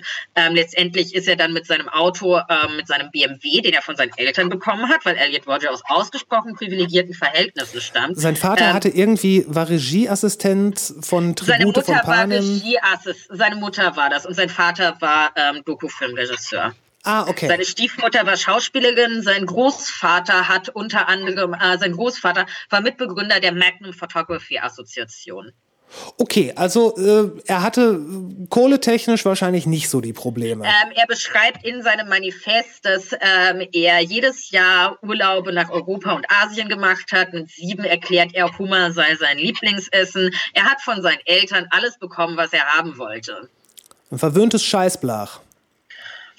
Kann man so sagen. Also ähm, Nein war keins der Worte, die er häufig gehört hat. Er beschreibt dann in seinem Manifest, dass seine Eltern umgezogen sind, er unbedingt das größte Schlafzimmer im Haus haben wollte. Und seine Eltern meinten so, nee, äh, das ist für uns, hat er sich auf den Boden geschmissen und einen Pupsuchtsanfall bekommen, bis er dieses Schlafzimmer bekommen hat. Ja. Ähm, einer der Punkte, die ich relativ spannend fand, war, ähm, dass seine Mutter irgendwann, da war Elliot Roger 16, angefangen hat, einen äh, Millionär zu daten. Und Elliot Roger hat gesagt, heirate den, weil dann bin ich Millionärssohn und dann werde ich garantiert eine Freundin haben, weil Frauen wollen natürlich reiche Partner. Und ähm, seine Mutter hat gesagt, so, nee, ich will nach der Scheidung von deinem Vater nicht mehr heiraten. Und dann hat Elliot, schreibt Elliot Roger wortwörtlich, wie kann sie es wagen, ihre Bedürfnisse vor meine zu stellen? Zu Recht. Diese, diese, dieses undankbare Miststück. Auf jeden Fall. Okay, und dieser junge Mann, der hat sich dann zwei, drei Knarren und 400 Schuss Munition besorgt, ist auf den Campus von, ich weiß nicht genau, wie man es ausspricht, Isla Vista, Isla Vista? Isla Vista, Isla Vista. Okay. Gegangen, hat sieben Menschen umgebracht, ich glaube 13 verletzt und er war jemand, der Sieben Menschen inklusive sich selbst, also hat sechs Ja. Menschen ermordet Ja, okay. und 13 weitere verletzt. Okay. Ähm, ist er aus der Incel-Community gewesen oder ist er dadurch so eine Galionsfigur dieser Community geworden? Ähm, Elliot Roger hat sich äh, unter anderem auf dem Forum Pickup Artist Hate radikalisiert, was als eins der Vorläufer von aktueller Inselforen betrachtet werden muss. Pickup Artist Hate war ein Forum für jene Männer, die auf so Pickup Artist Seminaren waren und dann aber festgestellt haben, oh Moment mal, diese ganzen Pickup Artist Techniken, die mir dabei gebracht werden und diese ganze Pickup Artist Ideologie funktionieren nicht für mich. Und anstatt zu dem Schluss zu kommen, dass diese Pickup Artist Techniken vielleicht das Problem sind, wurde auf diesem Forum ähm, genau, und ähm, wurde auf diesem Forum Pickup Artist Hate Gedanken entwickelt, wie ähm, alle Frauen stehen nur auf attraktive Männer, Unattraktivität ist nicht zu entkommen und deswegen bist du verloren. Und generell sind Frauen halt alles total oberflächliche, dumme Schlampen. Ähm, also die Misogynie auf diesem Forum war virulent und es wurde dann auch äh, später in Slut Hate umbenannt. Also Elliot Roger hat sich auf diesem Forum radikalisiert. Ähm, ja, er kam, also er war auch nach ähm, Angaben von dem Attentäter von Toronto, der 2018 mit einem Lastwagen in eine Menschenmenge gefahren ist und ähm, sich auch ähm, auf seinem Facebook-Post auf Elliot Roger bezogen hat und gesagt, die Incel Rebellion has begun. Ähm, also laut Alec Minassian, dem Toronto-Attentäter, äh, waren er und Roger auch in Kontakt miteinander. Ich weiß nicht, wie viel da dran ist. Ähm, das Ding ist, Elliot Roger ähm, war in der Insel-Community drin. Ähm, der Begriff Insel stammt ursprünglich tatsächlich von einer queeren Frau und war ähm, und hat und anfangs war die Insel-Community halt auch eher eine Selbsthilfegruppe für Menschen, die Probleme damit haben, Beziehungen zu führen, unabhängig von Geschlecht oder sexueller Orientierung. Ganz kurz, Also, ich, ich meine, wir sind jetzt ähm, über anderthalb Stunden im Podcast, dann könnten wir auch kurz das Wort Incel erklären. Äh, steht für Involuntary Celibate, Celibate äh, und steht quasi, also ist in der Übersetzung quasi äh, unfreiwilliges Zölibat. Und ähm, Alana, also die Frau, die diese Community begründet hat, hat den Begriff auch eingeführt, um quasi einen Gegenbegriff zu dem doch eher negativ konnotierten Begriff der Jungfrau zu finden, weil da wird gesagt, okay, Jungfrau, das assoziiert man sofort irgendwie mit so einem mit so äh, ungewaschenen Typen, die im Keller ihrer Eltern rumhocken. Und Involuntary Celibate hat im Ursprung äh, Personen begriffen, die seit einem halben Jahr ähm, keine Beziehung oder keinen Sex hatten, obwohl sie das wollten. Okay. Ähm, und ähm, über die Jahre hinweg ist halt ähm, unter anderem durch Fortune, durch dieses Forum Pickup Artist Hate, durch die durch ein durch ein Insel, also durch das Inselforum Love Shy, das sich aus den Usern von Insel Support Gruppen, die keinen Bock auf deren antisexistische ähm, Policy hatten, sondern halt lieber selbst äh, viktimisierend rumopfern wollten und sagen, Frauen sind dran schuld. Und ähm, durch so antifeministische YouTuber, die äh, gesagt haben, "Äh, Frauen stecken mich alle in die Friendzone, ähm, hat sich das dann halt so zu dieser Insel-Community, wie wir sie heute kennen, entwickelt. Und Ja. Elliot Roger hat sich eben auf diesem Pickup Artist Forum radikalisiert. Also ähm, ja, also er schreibt in seinem Manifest zwar nicht wortwörtlich, dass er sich als Incel bezeichnet, aber ähm, diese ganze Ideologie, die da, also das, was er in seinem Manifest schreibt, nämlich patriarchales Anspruchsdenken, Hass auf Menschen, die Sex haben, ähm, das ähm, so so so groß, also so so ähm, faschistisches Gedankengut. Ähm, also diese, diese, diese Vorstellung, dass Frauen nur auf so Alpha-Typen stehen, anstatt auf so erleuchtete Gentlemen wie ihn und dass deswegen was falsch ist an, mit Frauen, ähm, dass meine Freundin verdient hätte. Ähm, all, all, also all diese und ähm, genau, all, und gleichzeitig halt so dieser Selbsthass, das, das nimmt halt Rogers Manifest vorweg. Was an Elliot Roger so spannend ist, ist halt so diese, diese krasse Diskrepanz zwischen so selbst, narzisstischer Selbstüberhöhung, ähm, einerseits und dieser kompletten Abhängigkeit von weiblicher Bestätigung andererseits. Mhm. Es gibt so diese eine Szene, wo er äh, so beschreibt, okay, diese Frau hat mich angelächelt und damit hat sie mir den Tag gerettet. Wissen Frauen eigentlich, welche Macht ihrem Lächeln innewohnt? Was, also was, so was jetzt losgelöst davon erstmal nett und charmant und irgendwie sogar süß klingt.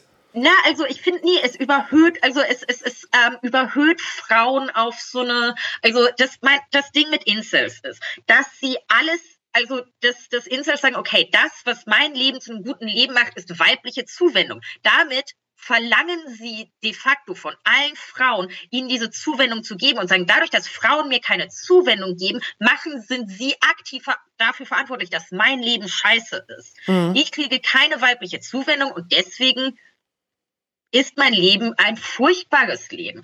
Gleichzeitig sagen sie, Frauen sind nicht in der Lage, einem unattraktiven Mann wie mir, dem Incel, und das Ding ist ja, dass Incels, Incels sehen aus wie ganz normale junge Männer. Also ja. sie haben auch ein komplett verzerrtes Bild von sich selbst. Dass sie sagen, Frauen sind unfähig oder unwillen, mir als Incel Zuneigung überhaupt entgegenzubringen. Ähm, und deswegen verweigern mir Frauen aktiv, dass ich ein gutes Leben habe womit sie dann ihren eigenen Frauenhass legitimieren. Also sie, sie, sie sehen sich selber als Opfer einer Unterdrückung, einer aktiven Unterdrückung, äh, erklären dann aber diese fiktive Unterdrückung gleichzeitig damit, dass sie so hässlich sind? Mhm. Incels sind die größten Opfer unserer Zeit. Also Schwarze während der Sklaverei oder Juden während des Holocaust hatten es besser als Incels, weil die immerhin Sex hatten man stößt tatsächlich bei ein bisschen Recherche auf Begriffe wie den Incelocaust, weil Incels aktiv aus dem Genpool gestrichen werden sollen, weil Frauen nicht mit ihnen schlafen. Und das ist basically das gleiche wie die industrielle Massenvernichtung von Jüdinnen und Juden. Ja, klar, sicher, natürlich. Ähm also Holocaust, relativ Jugend, ganz normal macht man halt. Ähm, genau, und ähm, dadurch, und das Ding ist, dass Incels sich halt so dieses eigene Loch ihres Elends graben. Sie sagen, äh, mein, mein, meine Situation ist unausweichlich, daran sind die Frauen schuld und in ihren eigenen Foren bestätigen sie sich noch zunehmend darin. Also das sind ja, wenn du dich da ein bisschen umgeschaut hast, das sind ja so einfach krasse Sümpfe. Da wird gesagt, deine Situation ist auswegslos, du bist nicht wert, geliebt zu werden. Frauen können dir nur verachten Achtung entgegenbringen. Und das wird dann halt auch tatsächlich so adaptiert, dass diese Incels tatsächlich glauben, dass Frauen dass also jede Interaktion mit Frauen wird durch die Brille ihrer Ideologie, ihrer Blackpill-Ideologie gesehen. Da wird dann gesagt, diese Frau vor mir in der Supermarktschlange, hat ihren Partner geküsst, weil sie merkt, dass ich Insel bin und sie will mir eins reinwürgen. Oder diese Frau hat mich angelächelt, nur um mich zu provozieren, um mir zu zeigen, was mir entgeht. Also dann hat man kriegt ein komplett deformiertes Weltbild. Jede einzelne Frau wird so zu einer potenziellen Bedrohung, weil sie den Incel darauf zurückwirft, dass er keinen Sex hat und seiner Ansicht nach auch niemals Sex haben wird, weil Frauen ihn verachten. Und also, und dieses, und also, ja, sie, sie graben sich ein eigenes Loch in ihrem Elend und machen Frauen für ihr Elend verantwortlich. Und das ist halt auch so eine krasse Selbstinfantilisierung, die man bei Elliot Roger auch ganz massiv merkt. Ähm, Elliot Roger, alles ist außerhalb seiner Comfortzone. Alles, was nicht darin besteht, in seinem Zimmer rumzuhängen und sich seinen faschistischen Größenwahnfantasien hinzugeben und World of Warcraft zu spielen. Und ähm, äh, und ähnlich verhält es sich halt auch mit Insel. So Kontakte mit Frauen sind außerhalb ihrer Komfortzone, weil jede Frau ihm sagt, ich werde nicht mit dir, also weil jeder Insel also, weil für ein Insel jede Frau ihm vermittelt, ich werde nicht mit dir schlafen, weil du hässlich bist und deswegen ist dein Leben scheiße. Und ja, man ist halt nicht in der Lage, Frauen als was anderes zu sehen als als narzisstische Kränkung und als Bedrohung. Und das geht von jeder einzelnen Frau der Welt aus. Jeder und jede einzelne Frau der Welt sagt dir, und gleichzeitig ist halt auch noch sowas, selbst wenn eine Frau einem Insel Zuneigung entgegenbringt, will er sie nicht, weil gesagt wird, diese Frau ist ohnehin verkommen, sie hat schon mit tausend Chats geschlafen, ähm, sie ist keine, sie ist keine submissive, minderjährige Jungfrau, die ist, eh, die ist, die ist mir als Supreme Gentleman, äh, der eine, der eine Partnerin verdient hätte, die eben, ja, submissiv, jungfräulich ist. Also eine Partnerin verdient die mich nicht in meiner Männlichkeit verunsichert. Also die halt auch kein, also die ist meiner Ansicht nach nicht wert. Jedenfalls fühlen sich ja von selbstbestimmter weiblicher Sexualität eingeschüchtert, weil die Frau hatte schon mal Sex im Gegensatz zu mir. Die zeigt mir, dass ich vermutlich keine Ahnung habe, was ich im Bett mache. Oh nein, und natürlich kann man auch beim Sex nicht miteinander reden, weil Was man ma- redet beim Sex nicht miteinander. Was machen solche Leute, wenn die das erste Mal das Lied Wet Ass Pussy mit Video sehen? Ähm, ihr Kopf explodiert vielleicht. Nein, sie regen sich darüber auf, was, äh, was, dass das ein Ausdruck von äh, Degeneration ist. Und davon, dass äh, Frauen äh, nur noch über ihre Wet-Ass Pussies singen und nicht mehr, keine Ahnung, äh, zu Hause sitzen und warten und äh, Essen für, für ihren Mann kochen.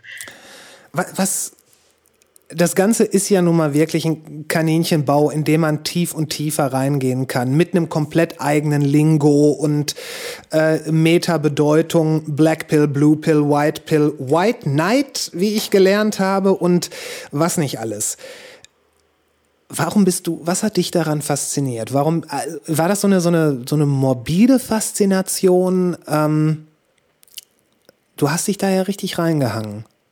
Ähm, also was mir halt auch, also ich habe mich seit 2016 so mit der Alt-Right beschäftigt und vor allem eben mit der Geschlechterideologie der Alt-Right. Ähm, und dann bin ich halt auf über Recherchen so auf äh, Imageboards, auf Reddit und so bin ich halt zunehmend auf diese Inselsache gestoßen und nach dem Attentat von Toronto 2018 ähm, ist mir halt auch aufgefallen, dass es so im deutschsprachigen Raum vergleichsweise wenig tiefgehende Analysen davon gibt, also halt außerhalb von Academia. Ja. Und ähm, dann dachte ich mir, okay, irgendwie, also ich war halt so auch gefühlt so die Einzige, die sich intensiver mit sowas befasst hat. Ähm, auch weil es halt eine super weirde, eklige Szene ist und da und äh, ich habe relativ wenig Respekt vor meinen eigenen psychischen Grenzen. ähm, Okay. Und ähm, deswegen habe und dann, dann, dann dachte ich mir so, okay, irgendjemand muss es ja tun. Ich habe äh, quasi auch das intellektuelle Rüstzeug dazu. Ich habe den mangelnden, äh, ich habe äh, mir mangelt es an Selbstrespekt vor meinen eigenen psychischen Grenzen. Ähm, und dann habe ich mich da halt einfach so reingefuchst und dann ist das halt so passiert. Es war so ein, irgendjemand muss es tun und ich kann's. Finde ich gut. Finde ich gut. Hattest du da irgendwie direkten Kontakt mit äh, solchen Leuten? Und wenn ja, äh, wie lief der ab? Ähm, also in Foren habe ich mich anonym bewegt, also halt auch mit äh, Fake-Accounts. Ähm, ich hatte direkten Kontakt zu ehemaligen Incels, ähm, um halt mit denen darüber zu sprechen, äh, wie ihre Zeit in der Community war. Weil, ähm, warum, ja, Wie, wie wird man zum ehemaligen Incel? Einfach indem man erkennt, dass das alles kompletter Quatsch ist? Ähm, hauptsächlich ja. Also ich meine, wir, das habe ich ja schon erwähnt, wie toxisch diese Insel-Community für die Incels auch selbst ist. Naja. Man kriegt ja permanent zu hören, dass man äh, ein hassenswerter Untermensch sei, so wortwörtlich. Ähm, und ähm, es gibt auf Reddit ähm, ein Subreddit namens Incel Exit, wo, ähm, in, wo User sagen, okay, ich komme mit dieser Incel-Ideologie nicht mehr klar. Ich leide so immens darunter. Und ich glaube, und was kann ich tun, dass es mir besser geht? Weil diese Inselforen bieten ja keine Möglichkeit für einen Ausstieg. Was es gibt, ist die sogenannte Lux-Maxing Community, äh, wo Incels suggeriert wird, okay, es gibt so, du kannst durch plastische Chirurgie oder Sport oder bestimmte Techniken attraktiver werden. Und dann wird dein Leben besser. Ähm, aber auch diese Communities erinnern, also da wird jeder Makel, und, den man hat, unter die Lupe genommen und seziert. Und dir wird gesagt, okay, ähm, also du lädst ein Foto von dir hoch, dann wird gesagt, hier, du musst das und das und das verändern, dann siehst du okay aus, dann werden Frauen dich nicht mehr hassen.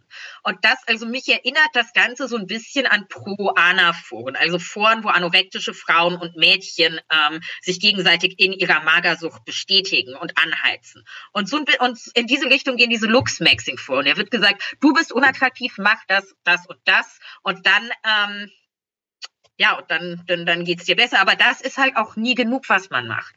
Ähm, also, und da ist es halt auch kein Wunder, dass Incels so, so Körper, so, so Krankheiten für die Körperdysphorie oder so entwickeln. Ja. Viele Incels geben an, dass sie depressiv sind. Und wenn du irgendwie permanent vom in Foren rumhängst, wo dir gesagt wird, dass du ein Stück Scheiße, ein hässliches Stück Scheiße bist, das nicht mal von seiner eigenen Mutter geliebt wird und das ja, ja, ja, da wird gesagt, hier, deine, auch deine Mutter ist eine Schlampe, die die ganze Zeit nur mit Chats geschlafen hat, nachdem sie dich ins Bett gebracht hat. Deine Mutter ist daran schuld, dass du ein Incel bist, weil entweder hat sie einen Betterkack geheiratet oder sie hat durch ihre, ihre degenerierte Weiblichkeit die Gene deines Chatvaters ruiniert. Ah, okay. Ähm, aber warum macht man. Kennst du noch Peter Lustig? Einfach äh, abschalten? Ja. Ähm, ähm, das das, warum das machen die, warum gehen die, lassen die es nicht einfach? Ich meine, das, das ähm, klingt nichts, wo man hin will. Das, ähm, das, das, also das, das, das liegt halt daran, dass diese, dass diese Foren so eine Möglichkeit, also so, so eine Illusion von Community geben. Es ist eine missbräuchliche Beziehung. Ja. Ähm, in missbräuchlichen Beziehungen hast du ja auch das Gefühl, ich bleibe da, weil ich nicht weg kann. Ich habe nichts anderes. Das ist das Einzige, was meinem Leben irgendwie eine Erfüllung gibt. Ja. Gleichzeitig wird gleichzeitig vermittelt die Blackpill-Ideologie so, du bist erleuchtet. Du gehörst zu denjenigen, die es geschafft haben. Das ist ja super paradox. Du hast einerseits so dieses Gefühl von narzisstischer Selbstüberhöhung. Ich gehöre zu denen, die es ähm, die es durchschaut haben. Und andererseits bist du in dieser abusive Relationship mit deiner eigenen Community, die dir permanent sagt, dass alles sinnlos und vergeblich ist. Aber du suhlst dich in deinem eigenen Elend. Meine Psychoanalytikerin hat, ähm, die, hat ähm, mal diese sehr zu mir diesen sehr klugen Satz gesagt, dass halt so Selbstüberhöhung und Selbsterniedrigung ganz nah beieinander liegen, paradoxerweise, und sich auch so ein bisschen gegenseitig brauchen. Und das findet man bei Incels eben sehr, sehr oft. Man ist halt einerseits der erleuchtete Gentleman und andererseits ist man Untermenschenabschaum. Aber Untermenschenabschaum ist man halt auch primär nur, weil die Gesellschaft ähm, nicht realisiert, wie verkommen sie ist. Und im krassesten Fall kann das, kann diese Welt sich dann halt in dem Aufruf zu dieser Incel-Rebellion enden, dass gesagt wird, okay, wir müssen der Welt zeigen, dass sie degeneriert ist, dass sie sexbesessen ist und ähm, deswegen ver ver verüben wir Anschläge ähm, um, um quasi das aufzuzeigen, um es der Welt zu zeigen. Weil, ähm, aber wie gesagt, das sind das nicht jeder Incel, also nur ein Bruchteil von Incels ist hat, hat das Potenzial zu sowas. Aber diese Foren sind Orte, wo ähm, durch die Verharmlosung bis zur Glorifizierung von Gewalt und durch die permanente Dehumanisierung der Opfer, ähm, also die Chancen, dass jemand Gewalttaten verübt, der auf diesen Foren rumhängt, ist höher, als dass jemand Gewalttaten verübt, der das nicht tut. Also das ist halt so dieser Begriff des stochastischen Terrorismus. Und ich meine, klar, der, das Terrorismus ist dann für, ist dann so das, was am sichtbarsten ist von allem. Mhm.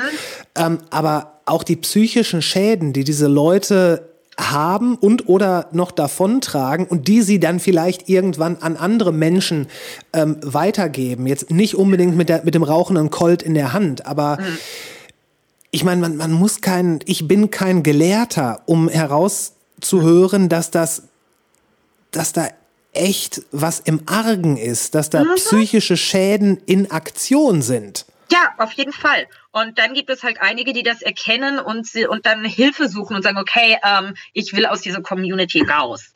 Allerdings sind diese, also ich habe äh, mit äh, dieses Incel Exit Subreddit, da gibt es halt so quasi Leute, die ähm, die versuchen Insels da so helfen, da rauszukommen. Und mit einem von denen habe ich für mein Buch gesprochen. Der mhm. war ähm, in der Inselszene, als die Inselszene halt noch nicht so frauenfeindlich war, also in den Nullerjahren. Okay, ähm, da war das und, alles eher so Selbstmitleid. Genau, äh, okay. ja, und halt auch so selbst, also er hat die Szene dann auch äh, verlassen, weil er das Gefühl hatte, dass mehr über seine Probleme geredet wird, anstatt halt tatsächlich was zu verändern. Ah, okay, also da, das war, das, es gab einen Zeitpunkt, wo das lösungsorientiert war. Ja, am Anfang. Okay. Ähm, aber ähm, das, das, das wurde, also dieses Lösungsorientierte wurde dann nicht so wirklich umgesetzt. Ähm, mhm. Und der ähm, hat dann nach dem Anschlag von Ayla Vista gesagt, okay, ähm, da, da muss man irgendwie was machen und mit diesen Leuten muss man, die muss man versuchen, da rauszuholen. Mhm. Und ähm, der ist auf diesem Incel Exit Subreddit und ähm, ja, äh, versucht irgendwie diese und, und arbeitet daran halt so diese Black Pill Ideologie zu debunken und und ähm, halt so Vorschläge zu machen, wie man aus so dieser Insel Ideologien aus dieser Schale so rauskommt. Ähm, in dem Interview hat er gemeint, so ein Vorschlag, den er häufig macht, ist ähm, Yoga zu machen und sich für in einem Yoga Studio anzumelden, weil man da gezwungen ist, mit Frauen auf eine nicht sexuelle Art und Weise zu interagieren. Man beschäftigt sich mit sich selbst, man ruht in sich selber und ähm, ja, man muss halt ähm, Menschen als nicht sexualisierte Wesen wahrnehmen. Und ähm, und was er auch gesagt hat, ähm, das mit diesen Incels, die gerade am Ausstieg sind, zu sprechen, super schwierig ist, weil die immens fragil sind und naja. alles als Angriff oder Bedrohung auffassen. Also das sind, ähm, also man kann das vielleicht, ja, also ich finde, es ist auch legitim, Incels als eine Sekten oder als eine Kultstruktur zu begreifen. Und weil es so schwer ist, sich da loszulösen, man ist, man ist brainwashed von seiner eigenen Community. Es ist so eine, so eine dezentrale Kultstruktur, mhm. weil es halt nicht den, den einen äh, L. Ron Hubbard gibt, dessen Kopf man abschlagen muss, damit das Ganze zerbricht, sondern es ist so eine, ja, es, es wirkt wie was, was, was man zu lange hat köcheln lassen und dass es jetzt so eine perverse Eigendynamik entwickelt hat. Und ähm, ja, und das Ding ist halt auch, dass die Mitglieder untereinander die Unausweichlichkeit der eigenen Situation beschwören müssen, weil wenn dann, also das, äh, dann wird gesagt, wenn Insel Sex hat, Sex haben wird als to ascend, also aufsteigen beschrieben, als sei das so ein transformativer Akt, der all deine Probleme löst. Ähm, also keine Ahnung. Äh, und ähm, ich bezweifle, dass irgendwie, dass es, dass Sex so gut sein kann, dass er alle Lebensprobleme auf einmal löst. Vielleicht ich, ich glaube, ich, nein, ich glaube, ich glaube, ich glaube, kurz danach ist es so. In, diesem, in, in dieser postkoitalen Ruhephase.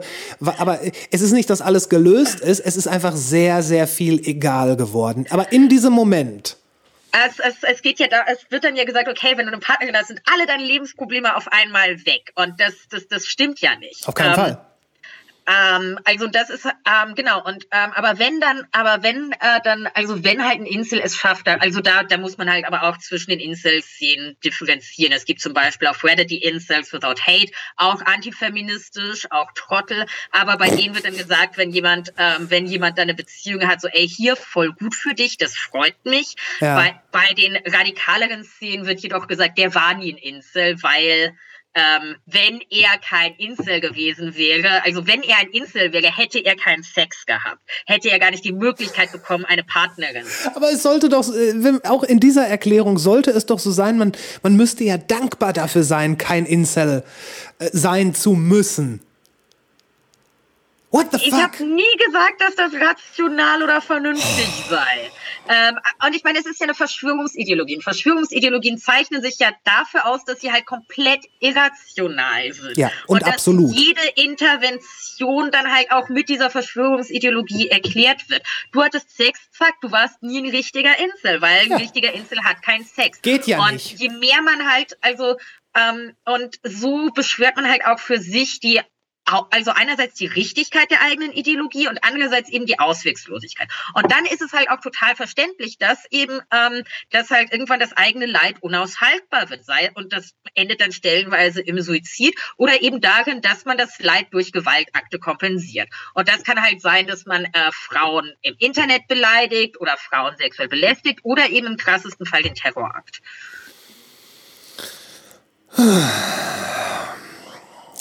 Ich schätze mal, von dem Buch wird es kein Hörbuch geben. Ähm, keine Ahnung, vielleicht doch, wenn ich dafür bezahlt werde. Mir wurde gesagt, dass ich eine angenehme Vorlesestimme habe. Das kann ich absolut bestätigen. Und ähm, wenn es ein Hörbuch davon, ich weiß gar nicht, ob es von Sachbüchern so viele Hörbücher gibt, aber äh, ich finde, wenn es eins geben soll, dann solltest du das auf jeden Fall selber vorlesen. Danke. Wir haben jetzt zwei Stunden drin. Äh, Frau das Veronika kommt Kracher. Nicht so vor. Ja, äh, manchmal, manchmal läuft's gut. Und ähm, ich habe jetzt noch eine letzte Frage, bevor ich dich in diesen doch ziemlich sonnigen Tag dann entlassen möchte. Tatsächlich, ja auch. Ich glaube, ich gehe gleich noch mal Main spazieren, aber ich muss halt noch arbeiten. Freiberuflerin Schicksal. Ach ja, ja, kenne ich.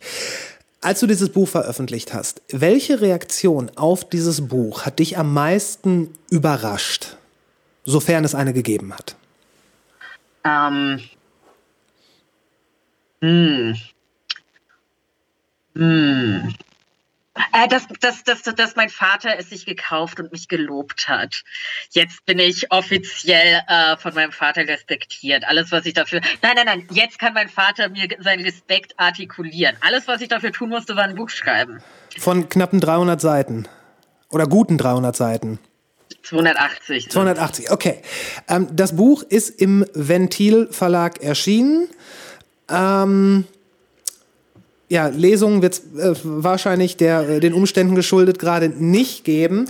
Online. Ähm, online. Sowas machst du. Wo kann man dich im Internet finden? Ähm, äh, meine Homepage ist noch nicht fertig. Ähm, auf Facebook, Twitter und Insta? Äh, Insta ist, äh, mein Insta-Account besteht ausschließlich, also besteht zu 80 Prozent aus Bildern von, von Essen, das ich koche. Ähm, mein Insta-Account ist mein unpolitisches Refugium im Internet, wo es, wo es um Essen und Wein geht. Okay. Ähm, okay. Wein. Ich, ich habe auch immer das Gefühl, ähm, ja, mein, einer Mitbewohner ist Weinhändler und. oh ähm, Gott, das wäre ja. mein Untergang. Ähm, das ist ganz praktisch. Ich habe hier äh, gestern dieses wunderschöne Tettinger ähm, äh, Set geschenkt bekommen. Das ist eine halbe Flasche Champagner und zwei winzige, niedliche Champagnergläser. Hallöchen. Eins für meine Stiefmutter zu Weihnachten und eins okay. ist für mich. Schön. Ähm, also ich habe ähm, oder äh, hier diesen fantastischen weißen Portwein. Ähm, der ist großartig. Zehn Jahre lang im Barrikfass gereift.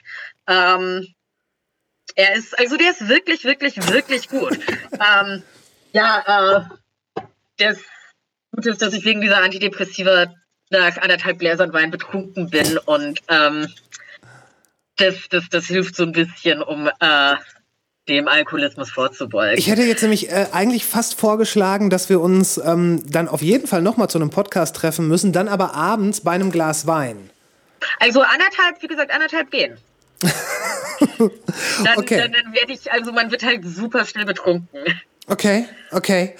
Ähm, Veronika, ich danke dir vielmals für deine Zeit. Äh, es ich war, hab zu danken. Es war ja ein bisschen äh, anstrengend, das, den Termin dann festzumachen, mhm. ähm, aber wir haben es geschafft und ich bin sehr, sehr glücklich darüber. Die Folge kommt am Montag raus. Heißt, ich werde morgen. Dir? Ja, ich schicke dir alles. Ich schicke dir alles. Ähm, ey, genieß den Tag und äh, ich sag noch mal ganz, ganz herzlichen Dank.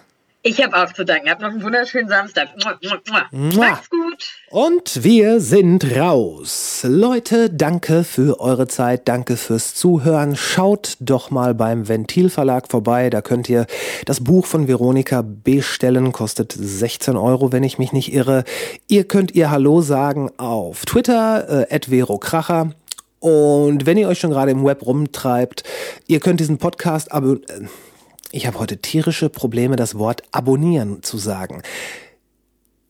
Wo war ich stehen geblieben? Den Podcast abonnieren. Wollt ihr den Podcast nicht abonnieren? Ihr könnt diesen Podcast abonnieren äh, im Podcatcher eurer Wahl und wenn ihr auf Spotify oder Apple seid, ey, wenn ihr bei Apple seid, könnt ihr auch noch eine Bewertung dalassen. Das wäre das wäre auch cool. Ansonsten, ja, checkt die Show Notes für ein paar weiterführende Infos und alle Links, die ihr so nutzen könnt, wollt, whatever. Äh, was ihr auch tut. Macht's gut. Bis später.